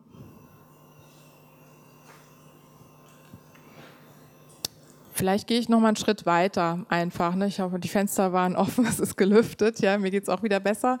Ähm, äh, was ich, glaube ich, noch äh, erläutern muss, ist, dass, ähm, also ich hatte schon darüber gesprochen, ne, wie, wie ist der Blick auf Jugendliche? Warum definiere ich das, was unter dem Demokratie-Leben-Programm läuft, nicht alles unter politischer Bildung, sondern sehe da ganz viel sozialarbeiterisches Handeln, ähm, was ja nicht schlecht ist sozusagen, ne? das will ich nicht sagen, aber eine Bildungsarbeit umfasst äh, für mich halt eben mehr, auch über strukturelle Defizite und Zusammenhänge aufzuklären. Warum richtet sich das nur an Jugendliche? Jugendliche, warum wird Partizipation eigentlich nicht mehr freiwillig zum Beispiel aus Jugendzentren heraus selber gesetzt, sondern von einem Bundesprogramm von oben verortet. Da waren etliche auch ähm, so lobbymäßig unterwegs. Ne? Es gibt halt ein starkes Feld in diesem Bereich Demokratiepädagogik, die eher äh, die Defizite der Demokratie bei Jugendlichen vermuten und sagen, Jugendlichen sind heute tendenziell eher gewaltbereiter, sie sind Ego-Shooter, sie sind ähm, defizitär, sie kennen sich mit der Verfassung nicht mehr aus und so. Da müssen wir ran, ja, das Feld der Demokratiepädagogik Pädagogik dazu bestellen. Es wird wenig darauf geguckt, welcher Demo strukturelle Demokratieabbau hat denn die letzten Jahre und Jahrzehnte stattgefunden? Die Demokratiedefizite werden, so sehe ich das, im Allgemeinen, ja, in diesen demokratiepädagogischen Programmen eher bei den Jugendlichen vermutet, was irgendwie absurd ist, weil das nicht die Verantwortungsträger für die Demokratiedefizite sind die strukturellen. Der andere Block ist das, was ich so unter Engagementpolitik, also flankiert zum Abbau des Sozialstaates sozusagen, dass die Bürger äh, eigentlich sozialstaatliche ähm, Rückschritte ähm, ähm, wie soll man sagen, kompensieren sollen durch ihr Eintreten für soziales Engagement. Auch da gibt es ein großes Netzwerk, das zum Beispiel das äh, Bürgernetzwerk für, oder wie heißt das, heißt nicht Bürgernetzwerk, bundesweites Netzwerk für bürgerschaftliches Engagement, was sich sehr, sehr stark eben für Engagementpolitik ähm, einsetzt, ähm, dass eben Bürger stärker ähm, da eben sozial engagiert tätig werden. Auch das findet sich alles in, den, in dem Demokratie-Leben-Programm. Das würde jetzt eher den Jugendbegriff, den Engagement und den Partizipationsbegriff besetzen. Ich würde aber gerne nochmal darauf eingehen, warum ist Flankieren, diese Präventionsarbeit gegen Extremismus für mich als Demokratietheoretikerin problematisch?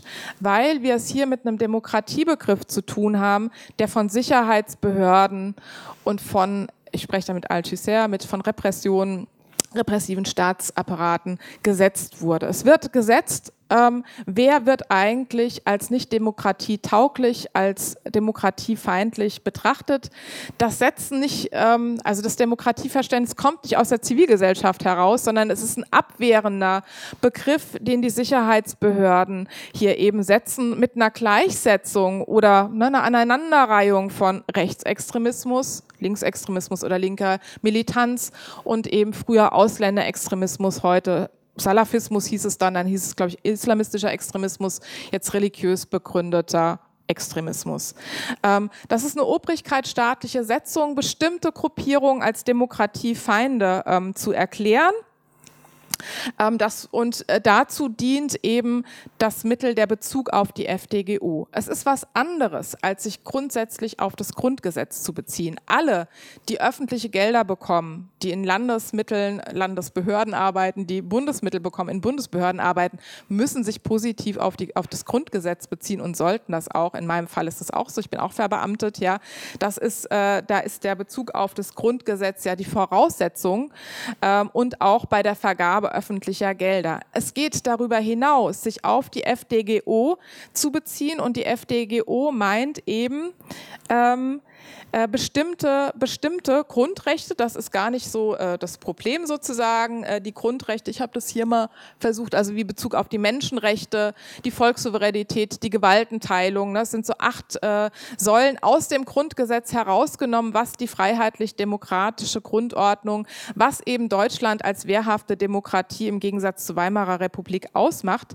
Die positive Setzung ist eigentlich gar nicht so das Problem, sondern die Frage, wer hat die Deutungsmacht Macht zu sagen, ähm, wer sich an diesen Grundsätzen nicht orientiert. Und diese Deutungsmacht hat nicht die Zivilgesellschaft zu sagen, wer steht nicht auf dem Boden des Grundgesetzes oder der FDGO, wer hält sich nicht an die Menschenrechte, sondern die Deutungsmacht haben eben die Sicherheitsbehörden inne.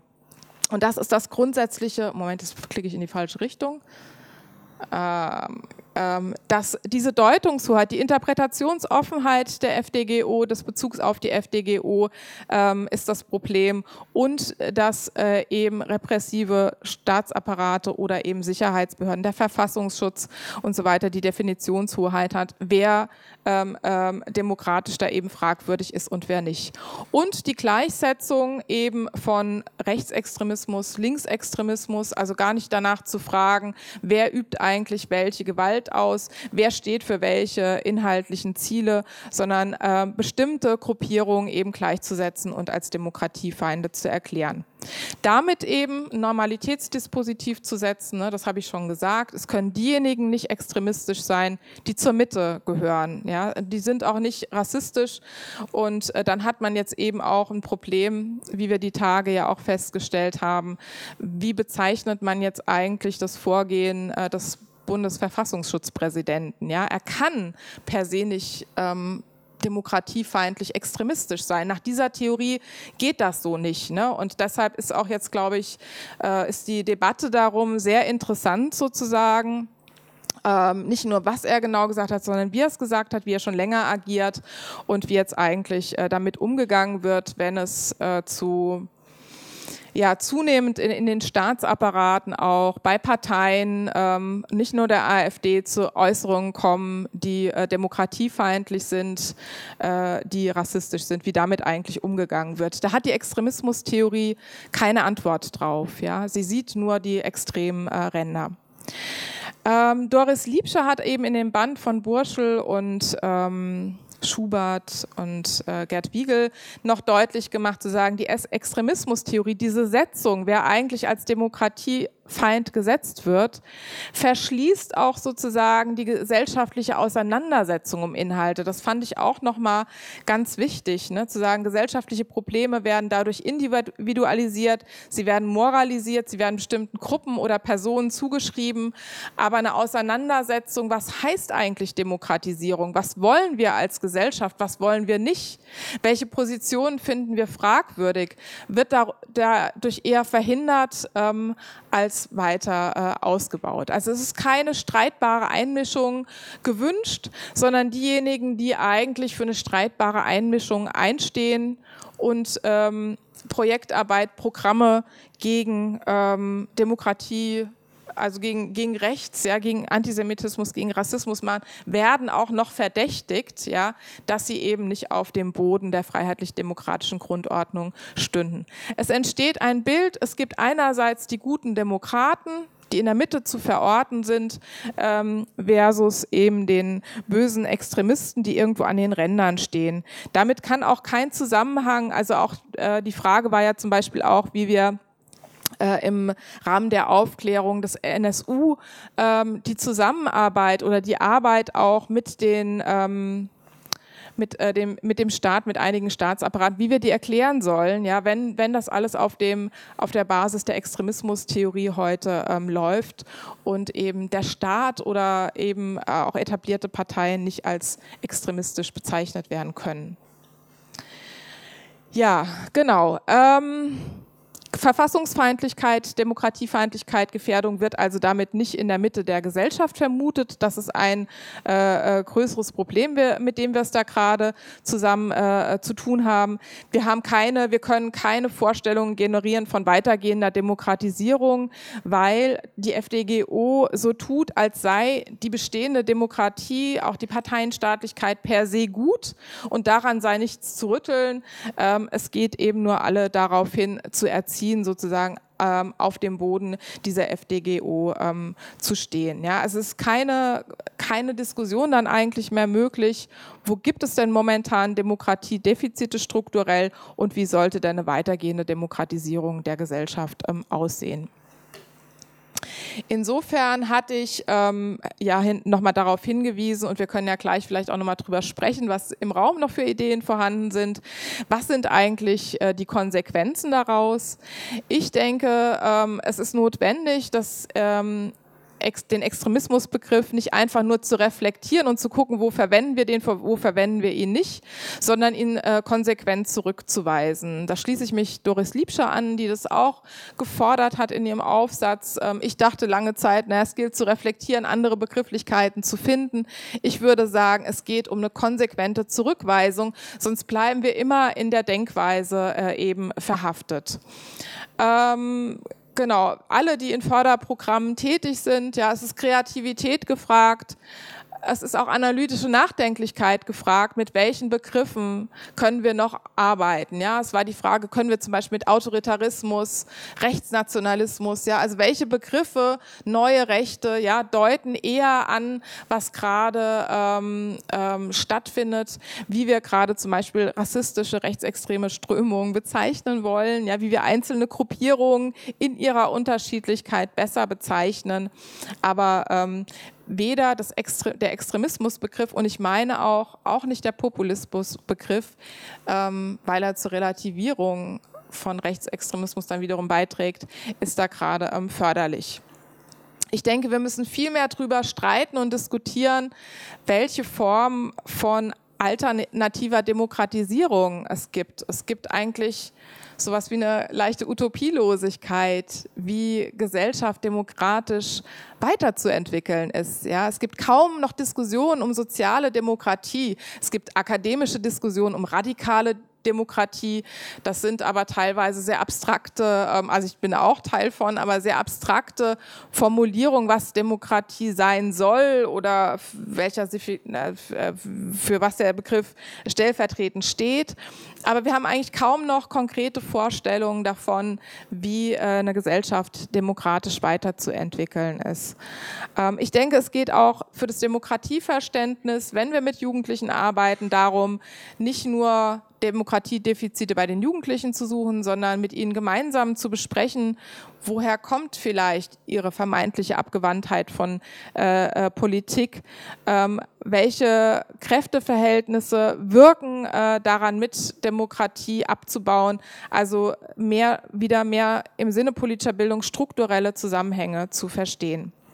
Auch eine Aufklärung eben, ich meine, hier kam gerade der Beitrag, das hätte in der Schule stattgefunden, aber eben, ähm, das fände ich äh, eben gut, dass wir den Extremismusbegriff nicht einfach nur benutzen, sondern in der politischen Bildungsarbeit darüber aufklären, was hat die FDGO für eine Tradition, in welcher Tradition steht der Beutelsbacher Konsens und äh, was meint eigentlich die FDGO. Ich denke, in der Lehramtsausbildung tut das auch Not weil sich immer wieder mehr Bezüge finden. Einige ähm, fühlen sich da verbunden, jetzt aktuell gegen Rechtspopulismus vorzugehen, was ich auch gut finde, aber dann gibt es immer wieder Bezüge zu sagen, deshalb müssen wir uns auf die FDGO beziehen oder auf die wehrhafte Demokratie, äh, wo ich sagen würde, nein, der Bezug ist erstmal das Grundgesetz und die FDGO ist nur eine sehr eingeschränkte Form sozusagen oder eine, eine bestimmte Deutung ähm, des Grundgesetzes. Ähm, hinsichtlich der Förderprogramme, ähm, es, gab, es war ja ein Geldsegen eigentlich jetzt diese 120 Millionen. Äh, ich würde aber sagen, es geht trotzdem um die äh, Förderung von, Einforderung weiterhin von Grundlagenfinanzierung und vor allem auch für die politische Bildung, also gegen so eine neoliberale Kurzfristförderung sich weiter äh, stark zu machen ähm, die Kooperationspartner sollten nicht in Förderkonkurrenzlogiken denken. So ist mir das in letzter Zeit immer begegnet, ja, dass es halt eben ganz stark darum geht, ähm, eher in Förderkonkurrenzen zu denken. Ich würde mir wünschen, dass mehr Kooperationen, mehr Bündnisse sich finden, die ähm, da eigentlich Zusammenforderungen stellen und ich finde, keiner sollte sich zum Dienstleister des Staates oder der Sicherheitsbehörden machen lassen und im Sinne der Sicherheitsbehörden Demokratiepädagogik, Bildungsarbeit anbieten, Projektpartner denunzieren und so weiter. Also äh, nicht Dienstleister des Staates und seiner Sicherheitsbehörden zu werden, sondern einfach politische Bildung im Sinne von Demokratie und Demokratisierung und für und mit Jugendlichen äh, zu machen. Genau. Es gibt äh, gerade einige ähm, Initiativen auch. Äh, IDA, die Informations- und Dokumentationsstelle Antirassismus, wird äh, demnächst eine Broschüre zur Kritik am E-Modell äh, vor äh, rausgeben, herausgeben, gerade in der Vorbereitung. Wir werden vom Forum Kritische Politische Bildung ähm, FAQs zu dem Thema auf unsere Homepage stellen. Wir dachten, das ist so die einfachste Form, um relativ schnell darüber aufzuklären, sind Sicherheitsbehörden geeignet, ähm, solche Projekte zu überprüfen. Und was ist eigentlich die FDGO? Also wir werden mit relativ einfachen Fragen versuchen, relativ einfache Antworten zu finden und die auf unsere Homepage zu stellen. Ähm, ich betreue ein, zwei Dissertationsvorhaben zu dem Thema auch und da werden ja auch eben ähm, Publikationen entstehen.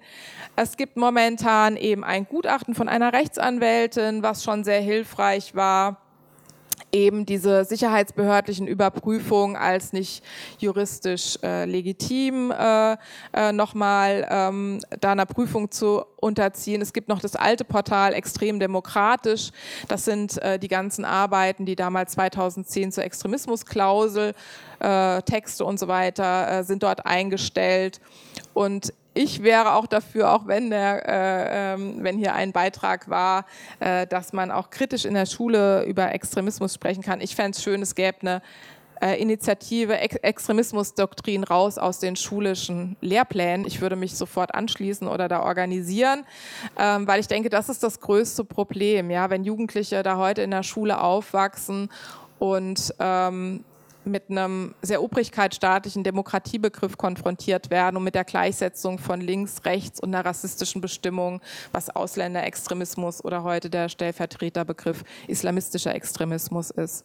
Also ich denke, da tut es Not, anderes wieder in die Lehrpläne reinzuschreiben und eher einen offensiveren, einen zivilgesellschaftlicheren Begriff von Demokratie und Demokratisierung in die Lehrpläne zu bekommen und nicht einen obrigkeitsstaatlichen Demokratiebegriff, äh, der Verfassungsfeinde Feinde, Demokratiefeinde festlegt, wie er in der Extremismusdoktrin festgelegt ist. Aber vielleicht gibt es noch weitere Ideen hier im Raum. Ähm, genau, wir können, haben jetzt noch ein bisschen Zeit, miteinander zu diskutieren oder Rückfragen an mich zu stellen. Ähm, genau, dann damit gebe ich das Wort nochmal an Sie.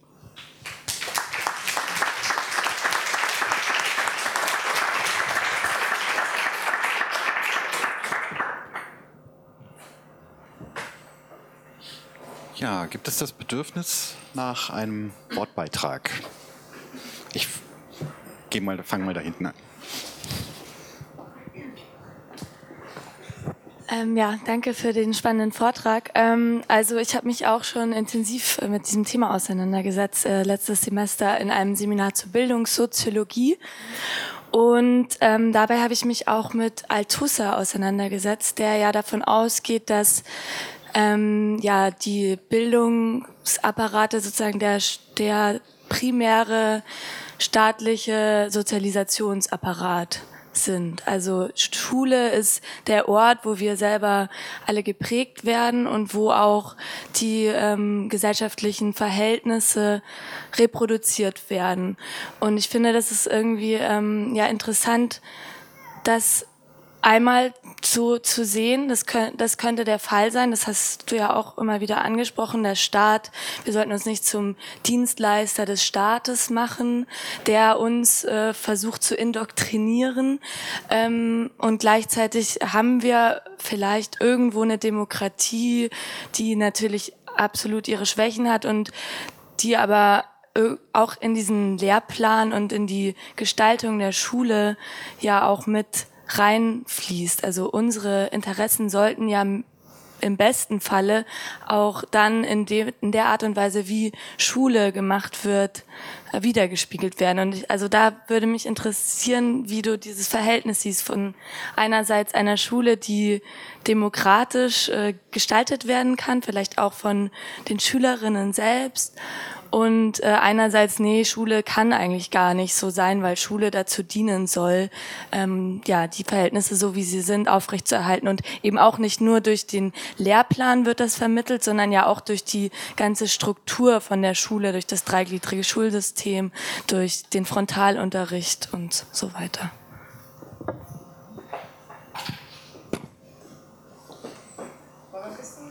Ja, gerne. Ja, ich wollte mal auf den Punkt eingehen, warum kommt es denn eigentlich äh, dazu, dass politische Bildung sich nicht mehr an sozialwissenschaftlicher Erkenntnis, sondern an den Verfassungsschutz äh, Sichtweise auf Gesellschaft orientiert, weil ich glaube, das ist genau der Punkt, der, ähm, um den es geht.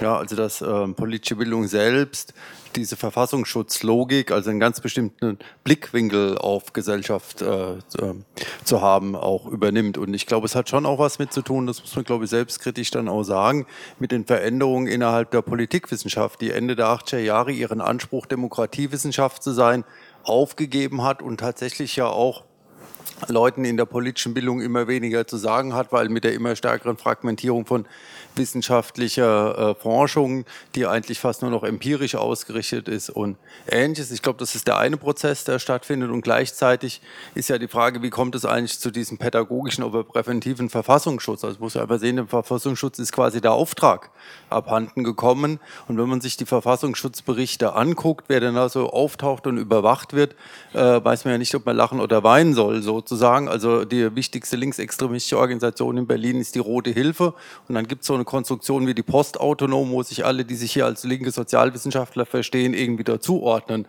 können. Äh, so kommt man auf den Wachstum des Linksextremismus in Berlin. Und wenn man sich anguckt, wer der Ausländerextremismus im Bundesverfassungsbericht ist, dann ist das im Wesentlichen sämtliche kurdischen äh, sozusagen Kulturvereine, die da untersucht werden. Also ich glaube, das muss man schon auch nochmal betrachten, dass da auch die Prozesse stattfinden und politische Bildung. Ähm, da offensichtlich relativ schnell auch bereit war, tatsächlich sich drauf, drauf einzulassen. Und deswegen stellt sich für mich ein bisschen die Frage der Alternative. Was könnte denn eine kritische äh, Politikwissenschaft oder kritische Demokratiewissenschaft ähm, auch, auch dagegen setzen? Weil die würde ich dann vermissen. Und da finde ich, ähm, muss man mal gucken, was heißt es denn eigentlich dann Demokratie? Du hast es jetzt noch relativ abstrakt gemacht, wenn wir eher auf Frage politischer Teilhabe gucken, dann haben wir tatsächlich in einem Land wie Berlin, das eine Dreiviertelmillion Menschen äh, irgendwie sozusagen Objekt von Politik sind, aber kein Wahlrecht haben, einfach weil sie keine deutsche Staatsbürgerschaft haben. Das ist ein internationaler Diskurs, der findet in Deutschland relativ wenig statt und noch weniger in Bezug darauf, was heißt es denn dann für politische Bildung, wenn ich mit Menschen politische Bildung mache, die genau in dieser etwas schizophrenen Situation, nämlich als Demokraten adressiert zu werden oder Demokraten sein zu sollen, aber gleichzeitig mit der Botschaft, aber so richtig mitmachen dürft ihr nicht. Also ich finde, da muss man aufpassen, dass man nicht unterkomplex bleibt, weil sonst sind die einfachen Antworten der AfD und von anderen immer überzeugender als die vielleicht auch zu einfachen Antworten, die man selber gibt. Ja, äh, ich forsche selbst zu Partizipation und äh, aber hauptsächlich mit Erwachsenen und mir ist äh, aufgefallen, dass im Grunde äh, das, was hier vorgestellt wurde, große Parallelen zu dem aufweist, was eigentlich in der Partizipationsindustrie, ich will es mal so nennen, läuft, ähm, weil dort Erwachsene im Grunde auch wie Kinder behandelt werden, nämlich als Laien, äh, die keine Ahnung von Demokratie haben und erstmal erzogen werden müssen in Sachen, äh, was Demokratie überhaupt ist ähm, und das halt in einer bestimmten Vorstellung von Demokratie. Ähm, also es ist nicht nur mit Jugendlichen so, sondern es ist im Grunde auch äh, in großen Teilen der Partizipationswelt, der organisierten Partizipationswelt so. So, möchtest du erstmal antworten? Und ich versuche da anzuknüpfen und das aber dann so zu verbinden, ja, weil im Grunde genommen ist das ja genau äh, das Problem, ne? Diese, also damit habe ich mich auch angefangen erstmal zu beschäftigen, bevor ich eigentlich auf den Demokratiebegriff wie in die Sicherheitsbehörden setzen. Also ich habe mich erstmal angefangen damit zu beschäftigen, was ist eigentlich dieses große Feld der Demokratiepädagogik, ja, Erziehung zur Demokratie. Das ist ja gesetzt sozusagen, es gäbe eine Demokratie, die besteht, die nie in Gesellschaft gesellschaftliche Widersprüche verstrickt war, ähm, für die alle sind, ja, und für die alle waren. Und das war ja in Deutschland mitnichten der Fall. Also Demokratie, ne, Wolfgang Abendroth hat gesagt, war ein gesellschaftlicher Kompromiss und es gab in den 50er Jahren, und das gibt es eben auch bis heute, ja, ähm, viele gesellschaftliche oder etliche gesellschaftliche Gruppierungen, Akteure, die keine demokratischen Verhältnisse wollen. Und äh, einige outen sich da ja auch zunehmend. Ja, also ich habe neulich ähm, Rainer Hank, der ist FAZ-Chefredakteur im Wirtschaftsteil, auf einer politikwissenschaftlichen Tagung sprechen hören, der sagte, global betrachtet brauchen wir keine demokratischen Verhältnisse mehr für die Aufrechterhaltung des Kapitalismus. Wir brauchen rechtsstaatliche Absicherungssysteme, so einen globalen Konstitutionalismus. Demokratie ist ein Auslaufmodell. Also er als radikaler Neoliberaler sagt es, es gab in der politikwissenschaftlichen, es war eine äh, politikwissenschaftliche Tagung, es gab relativ wenig Einspruch, weil es ein, ich glaube, dieses Aussprechen nochmal so eine Perplexität auch schafft. Aber die Demokratiepädagogik blendet das eigentlich aus, diese Kräfteverhältnisse. Wer tritt für Demokratie ein? Wer hat eigentlich Demokratie schon längst aufgegeben und sagt, unter kapitalistischen Akkumulationswerten sind uns gerade autoritäre Stra Staaten einiges vorweg. Ja, also wir können viel besser dieses Verhältnis Demokratie und äh, Kapitalismus hat eine Zeit lang ganz gut funktioniert. Äh, aber wir brauchen das momentan gar nicht mehr. Ja, welche Tendenzen zu autoritärer Staatlichkeit können wir denn da momentan feststellen? Ja, dass eigentlich Demokratie da eher ein Auslaufmodell ist in einem global erweiterten kapitalistischen System. Insofern ist diese Demokratieerziehung irgendwie eine eine Farce, ja, weil suggeriert wird, genau, wir müssen Erwachsene, Jugendliche mit den gesetzten demokratischen Normen und Werten vertraut machen, bei gleichzeitigen starken gesellschaftlichen Kräfteverhältnissen und die kommen nicht nur von der AfD, ne, da sind, die kommen auch äh, von anderen Akteuren, die eher auf einen Demokratieabbau setzen, ja, und das ist eigentlich mein Problem. Und dann habe ich weiter geguckt, also wer setzt im Bildungsbereich ne, auf so einen Demokratiebegriff ähm, und auch für die Schule, die äh, Schu ne, Schule soll demokratisiert werden, die Schüler sollen äh, Demokratie in Schule wieder erfahren, die sollen ihre Gewaltbereitschaft in gewaltfreien Programmen reflektieren und so weiter.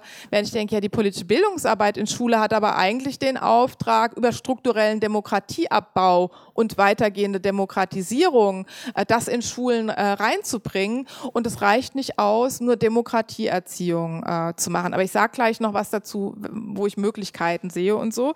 Ähm, dann bin ich eigentlich weitergegangen von diesem pädagogischen Programm. Und ne, da gehören viele Akteure und Gruppierungen, Gesellschaft für Demokratie, Pädagogik und so weiter dazu zu gucken, wie setzen eigentlich momentan Sicherheitsbehörden den Demokratiebegriff und wer wird als Demokratiefeinde ähm, eben betrachtet und warum kann sich dann die gesellschaftliche Mitte da so schön ähm, außen vorsetzen und auch jetzt ne, in Chemnitz sagen, das ist ein ostdeutsches Problem, das ist ein Problem von bestimmten Gruppierungen.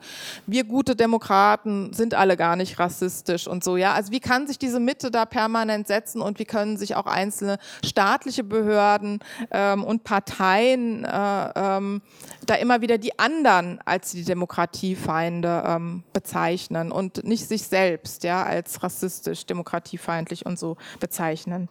Äh, welche Aufgabe hat die politische Bildung oder die kritische politische politische Bildung, welche Aufgabe hat die Politikwissenschaft. Ich sehe das genauso. Ne? Es ist ein Problem sozusagen, also diese lange Zeit auch kritisierte Extremismusforschung hat sich in der Politikwissenschaft ganz stark etabliert. Ja, also das, ähm, was heißt ganz stark etabliert, aber es gibt viele Akteure, es gibt nicht nur die empirische politikwissenschaftliche Forschung oder so ein Wegtreten eigentlich von gesellschaftlich relevanten Problemen und ein Wegsehen, ja, sondern ähm, auch nicht mehr, auch kein kritisches Hinterfragen mehr von bestimmten äh, Positionen.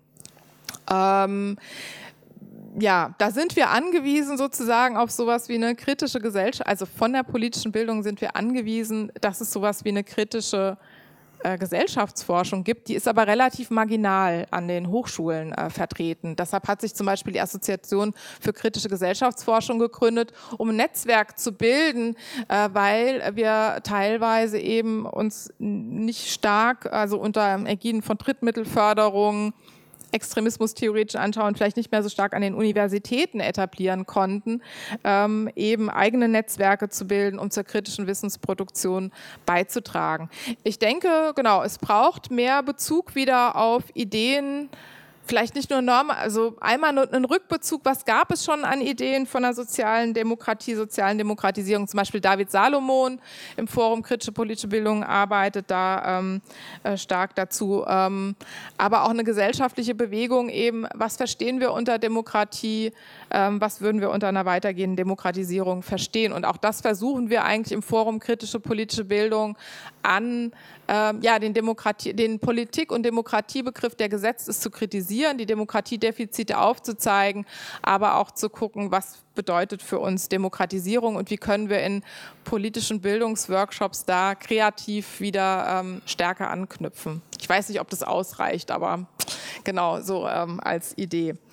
Ähm, was sehe ich in der, äh, in der Schule? Ähm, ich habe ein kritisches Bildungsverständnis zu sagen, äh, Bildung ist einerseits ähm, Disziplinierung, ja, äh, äh es, äh, eine bestimmte Herrschaftsförmigkeit, ähm, anzuerziehen vielleicht auch und gleichzeitig auch die Möglichkeit der Mündigkeit. Ich werde auch über Bildung mündig. In dieser Widersprüchlichkeit, das einfach äh, zu denken, ja, dass Bildung beides ähm, äh, enthält und ähm, Schule, manche von uns sagen, Demokratie, Bildung in der Schule ist gar nicht möglich. Ja, also da gibt es im Forum auch unterschiedliche, im Forum kritische politische Bildung unterschiedliche Positionen.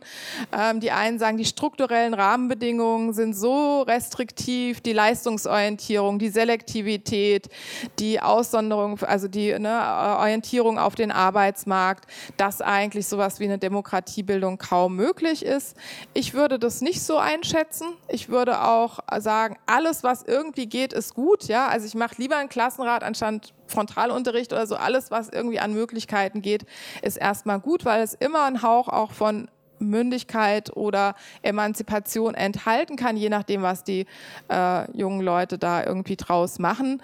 Und ich würde aber gucken, dass ich eben nicht nur eine Werte- und Verhaltenserziehung in der Schule da etabliere, sondern die Strukturen verändere. Ne? Die SV hat sich, glaube ich, zum Teil so ein bisschen ausgelebt. Also die Schülerinnenvertretung, die unterliegt genau der Krise der Repräsentation, wie wir sie eben im größeren Umfeld haben. Insofern braucht es neue Strukturen, neue Mitbestimmungsstrukturen in der Schule. Und ich würde immer sagen, es ist, da bin ich aber so eine überzeugte Anhängerin emanzipatorischer politischer Bildung, Kinder und Jugendliche dazu befähigen, die eigenen Verhältnisse in Zusammenhang mit gesellschaftlichen Strukturen ähm, äh, zu setzen, also zu, die Zusammenhänge exemplarisch verstehen zu lernen. So ne, sagt man das in der äh, klassischen emanzipatorischen politischen Bildung. Und äh, dem Auftrag kommen eigentlich, ich meine, in der Schule, ne, politische Bildung ist oft fachfremder Unterricht, äh, Mitbestimmung findet kaum noch statt. Eigentlich wäre das der Auftrag einer, ne, so steht es in den Schulgesetzen, Schulen sollen, also in NRW zumindest, Schulen haben einen demokratischen Auftrag, der wird nicht wahrgenommen. Ne, und das wäre so ein erster Schritt. Ähm, ja, ich hatte mich gefragt, also ist ein größerer Diskussionspunkt, ähm, weil ich eigentlich so gut wie alle Ansichten von Ihnen teile, auch zu der Kritik am Extremismusbegriff, ob nicht trotzdem ähm, dann ja der Schluss, dass man den Extremismusbegriff äh, also konsequent zurückweisen muss, nicht doch ein falscher ist, weil er eigentlich dadurch, dass man ihn zurückweist, eigentlich das gleiche Spiel auch mitmacht. Also der Gedanke ist, ähm, zu sagen, ähm, also was man kritisiert, ist ja eigentlich nicht äh, die Tatsache, dass ähm, es irgendwie eine Art politische, irgendwie ein Kontinuum politischer Ideologien gibt, das von irgendwie ganz links oder sozialistisch bis irgendwo ganz rechts äh, und rassistisch geht und es gibt meistens eine herrschende Politik, die sich irgendwo dazwischen ansammelt. Ähm, die, also das ist jetzt so grundlegend erstmal so der Extremismusbegriff, also oder was da teilweise mit reinschwingt, äh, ganz runtergebrochen und äh, ganz nüchtern betrachtet. Ähm, und die Kritik meistens bezieht sich ja nicht auf diese, dieses analytische Modell, sondern darauf, dass da eine normative Wertung mit hinter, äh, also mit drin steckt. Dass man dann eben sagt, okay, Extremismus ist schlecht und die demokratische Mitte ist gut. Und die demokratische, gut, dann noch so ein paar analytische Sachen, die auch, die dann richtigerweise erkannt verkehrt sind, also dass die demokratische Mitte nicht radikal sein kann. Das, das stimmt, aber so die grundlegende Kritik ist ja, ähm, dass es ein normatives Modell ist und dass es eigentlich dazu da ist, äh, nicht nur rechtsextreme äh, Meinungen zu diffamieren, also berechtigterweise würde ich sagen, aus verschiedenen Gründen, sondern eben auch linksextreme Meinungen wenn man jetzt dieses Spiel nicht mitspielt und sagt, äh, ja, wir, wir lehnen diesen Extremismusbegriff komplett ab, ähm, dann und gerade als kritische Wissenschaftler oder auch kritische Lehrerin und so, ähm, sich eben kritisch nennt und nicht links, dann würde, impliziert es ja eigentlich auch zu sagen, ja, wir haben irgendwie auch, es stimmt ja auch irgendwie, links ist etwas Schlechtes. Also, Punkt verstanden irgendwie? Nicht so ganz. nicht so ganz. Aber ich, äh, also ich meine, ich, ich bin bei dem Punkt zu sagen, also was ich äh, gut finde, ist zu sagen, also ist das jetzt eine Konsequenz sozusagen, den äh, zurückzuweisen. Mhm. Mir geht es aber auch nicht nur darum, um die Gleichsetzung von rechts, links, ne, und da keine inhaltliche, also ähm, wer, äh, wer hat eigentlich äh, rassistische Morde in den letzten 10, mhm. 20 Jahren begangen, ne? Und äh, mir geht es auch darum, wie können wir eigentlich eigentlich jetzt Nehmen wir Chemnitz als Fall. Ja, wie können wir das Agieren, äh, die Sprechweisen von Menschen aus der gesellschaftlichen Mitte und in Staatsbehörden, wie bezeichnen wir das denn eigentlich? Also da hilft uns ja der Extremismusbegriff überhaupt nicht weiter, ja, sondern wir könnten meine ich ja. so, ne? weil das ging jetzt Spielball hin und her. Dann wurde gesagt, okay, jetzt war da ein rechtsextremistischer Mob unterwegs, dann hat irgendwie, dann wurde Steinmeier irgendwie angegriffen, dass er gepostet hat oder irgendwie geliked hat, ja, dass feine Sahne Fischfilet da spielt, dass er sich für eine Linksextreme, das geht ja immer dann so hin und her, ne? wer dann wen wieder beschuldigt und wie man ablenkt eigentlich auch von äh, der rechtsextremen Terror dann auch. Ähm, das hilft uns ja so irgendwie, also meine ich, ne, nicht weiter, sondern ähm, wir brauchen ja Begriffe, die bezeichnen, was ist rassistisch und was ist äh, undemokratisch sozusagen. Und da muss ich ja noch gar nicht mit dem Extremismusbegriff hantieren, der normativ oder vielleicht auch ein rein formaler Begriff ist. Ja, also ich habe das jetzt nicht in aller Einzelheit so erklärt. Er ist auf jeden Fall interpretationsoffen ne, und er wird nur von die Deutungshoheit obliegt nur bestimmten Behörden. Äh, mir geht es darum, wie können wir in eine Sprechweise kommen, in eine Analyse und damit auch in eine Sprechweise. Was ist eine Form undemokratischer Politik?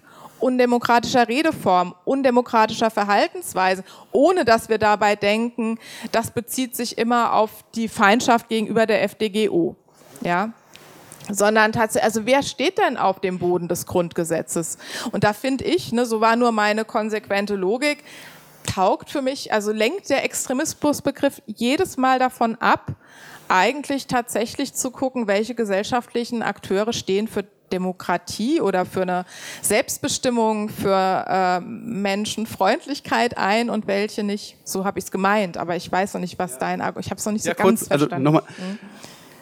Jetzt also die eine Strategie genau ist, da zu sagen, in Bezug auf den Extremismusbegriff, wir lehnen das komplett ab wir, und dann auch zu sagen, wir sind keine Extremisten, das, das impliziert das ja auch, das meine ich, äh, ja.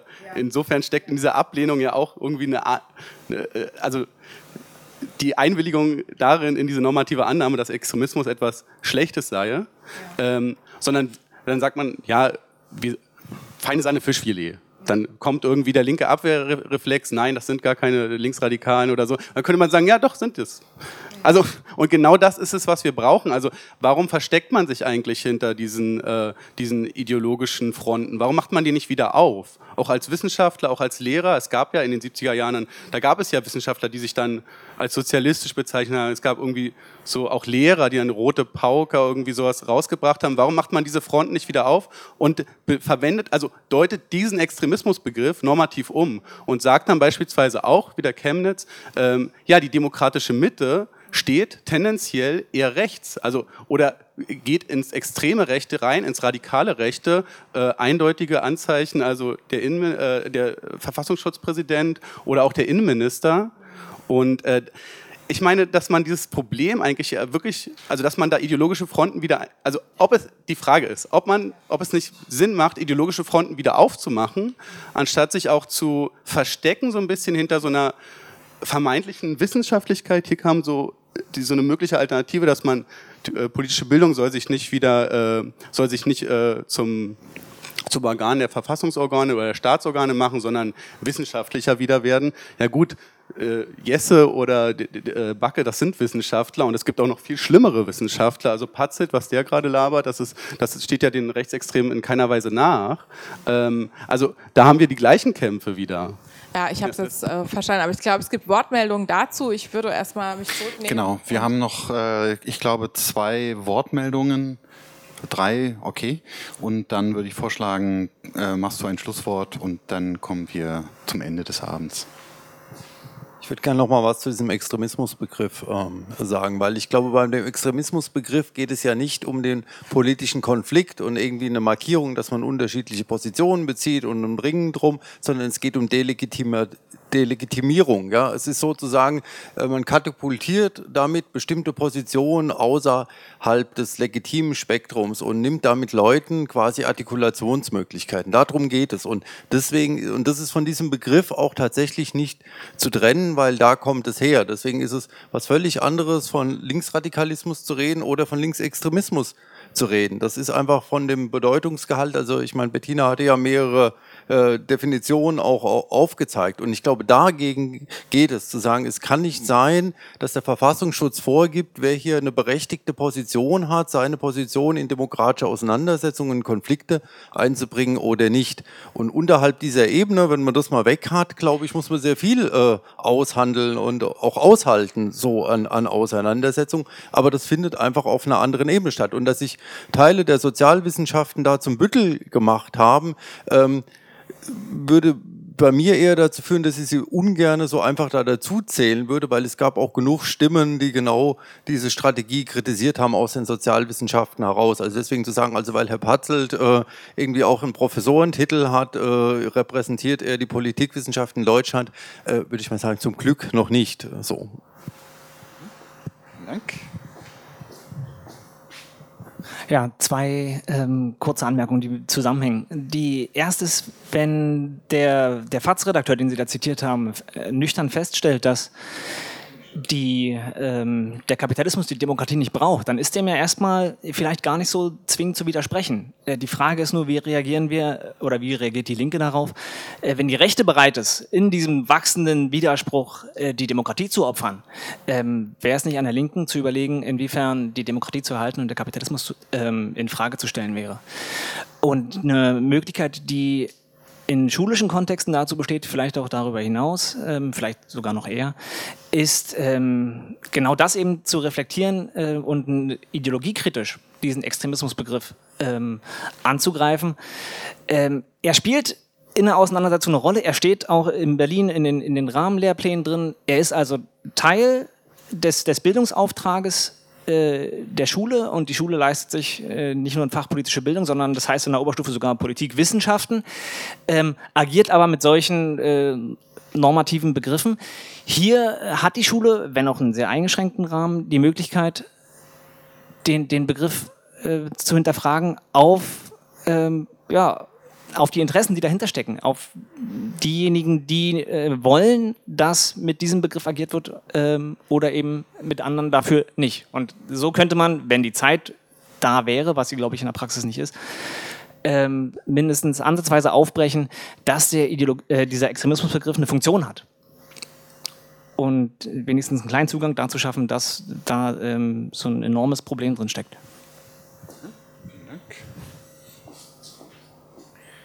So, dann haben wir noch eine Wortmeldung.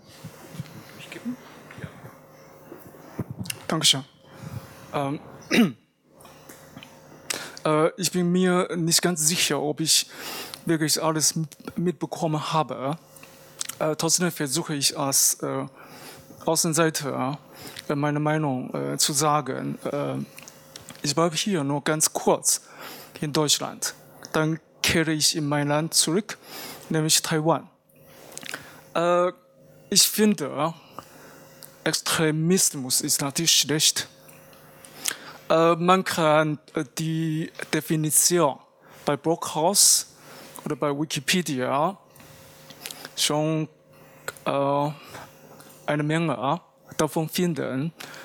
Äh, es geht aber darum, äh, wenn es um, die, um, den, um den konkreten Sachverhalt geht, äh, da scheiden sich die Geister. Ich meine, ähm, äh, das Verständnis äh, dieses Begriffs, äh, nämlich äh, Extremismus, äh, hängt immer noch immer sehr viel von Gesinnung bzw. Ideologie des Betrachtenden. ich denke, Deutschland hat derzeit ein etwas sehr, sehr Besonderes. Nämlich äh, Deutschland hat über eine Million Flüchtlinge übernommen, aufgenommen. Ähm, also in meinem Land. Wir haben überhaupt keinen aufgenommen. Und Japan hat im vergangenen Jahr 26 aufgenommen. Äh, man sieht schon den Unterschied zwischen Deutschland und vielen anderen Ländern. Deswegen kann ich natürlich schon einigermaßen gut verstehen, wenn viele, die sagen, also viele Deutsche, äh, die sagen, nein, das mag ich nicht. Ich habe Angst davor. Äh, dafür habe ich Verständnis. Was zum Beispiel also die Vorfälle in Chemnitz äh, anbelangt, ähm, dafür habe ich auch gewissermaßen Verständnis. Ja, natürlich, es gab Neonazis aber äh, die Leute, die auf die Straße gingen, äh, waren bestimmt auch nicht alle Nazis. Spieße vielleicht, aber das sind auch ganz normale. Sowas gibt es bei uns in Japan oder in anderen Ländern eine Menge. Die sind wahrscheinlich eher die meisten. Äh, also zum Beispiel, wenn man jetzt von diesem Hetzjagd-Video spricht, da würde ich nicht so weit gehen. Äh, äh, die Szene äh, war nicht schön. Aber von einer Jagd ist das noch ganz weit entfernt.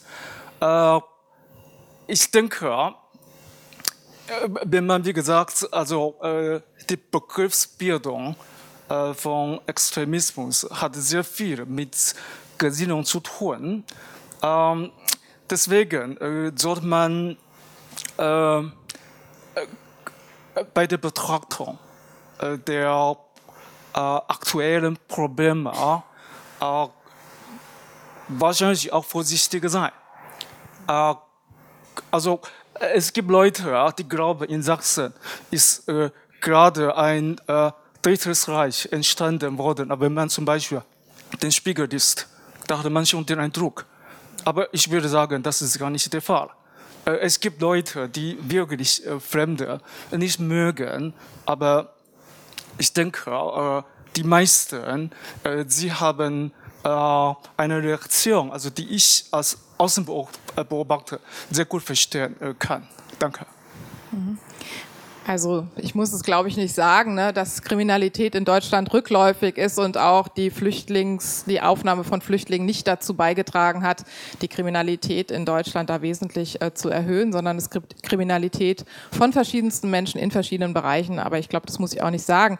Der Beitrag hat nochmal veranschaulicht, finde ich, wie problematisch der Rechtsextremismusbegriff ist, weil dann zu sagen, wer ist denn genau der Rechtsextreme und ist der Mitläufer bei so einer, bei solchen Ausschreitungen, sind das Rechtsextreme. Es sind erstmal rassistisch gesinnte Leute vielleicht, ja, es sind auch vielleicht politisch verdrossene Leute, aber wir müssen äh, Rassismus als ein strukturelles Problem verstehen und nutzt uns da auch die Bezeichnung, ne, wer ist rechtsextrem und wer ist das nicht, in dem Falle äh, relativ wenig um die gesamte Gemengelage in Chemnitz zu verstehen. Da fehlt uns ein Begriff von einem strukturellen Rassismus, den wir in Deutschland auch haben, aber das kann ich jetzt nicht mehr weiter ausführen. Aber ich glaube, das ist das Problem und eigentlich bestätigt es fast eher ein bisschen das, was ich heute versucht habe auszuführen, dass uns der Blick auf bestimmte ähm, rechtsextreme Gruppierungen, die es gibt, ja auch äh, so alleine nicht ausreicht. Aber da ich kann mich jetzt, also da kann ich mich jetzt nur so kurz fassen. Ich meine, dass der Extremismusbegriff als Selbstbezeichnung nicht funktioniert, schon allein durch die Gleichsetzung, durch die, äh, dass man sich selbst zum Beobachtungsobjekt, zum definierten Objekt äh, macht, anders als äh, du das eingebracht hast. Du hast aber dann auch jedes Mal, wenn du versucht hast, das als Selbstbezeichnung, hast du radikal gesagt oder sozialistisch. Also ähm, das ist mir nur aufgefallen. Ne? Ich habe dir da versucht äh, zuzuhören. Insofern denke ich, die Selbstbezeichnung und der Ideologie ideologische Konflikt muss anders ausgetragen werden. Mein Schlusswort, wir sind jetzt echt schon durch und ich habe so lange, glaube ich, auch geredet. Ähm, äh, ich, ich denke, wir brauchen weitere ähm, Vorstellungen einfach, wohin soll die, ja, einen positiven Bezug auf Demokratie, solange wir da keine anderen Begrifflichkeiten für haben, ja, also vielleicht, ich beziehe mich dann auch auf Demokratisierung der Gesellschaft, ja, dass es da weitere Auseinandersetzungen geben muss und eben, das ist ja heute angeklungen, ich glaube, die Rahmung ist eben, wie ist so das Widersprüchliche, das Spannungsverhältnis zwischen Kapitalismus und Demokratie und dass wir da weiter äh, genau gucken, wie ist, die, wie ist dieses Verhältnis und äh, was wollen wir darin? Und dass der Extremismusbegriff uns da eben relativ wenig äh, weiterhilft, Demokratiefeindschaft ähm, und Demokratieabbau äh, zu verstehen das wäre vielleicht sowas wie ein Schlusswort. Ähm, es ist ja, und danke für die lange Aufmerksamkeit und für die guten Wortbeiträge, die mich auch nochmal zum Nachdenken angeregt haben. Und ich nehme einiges mit. Ja.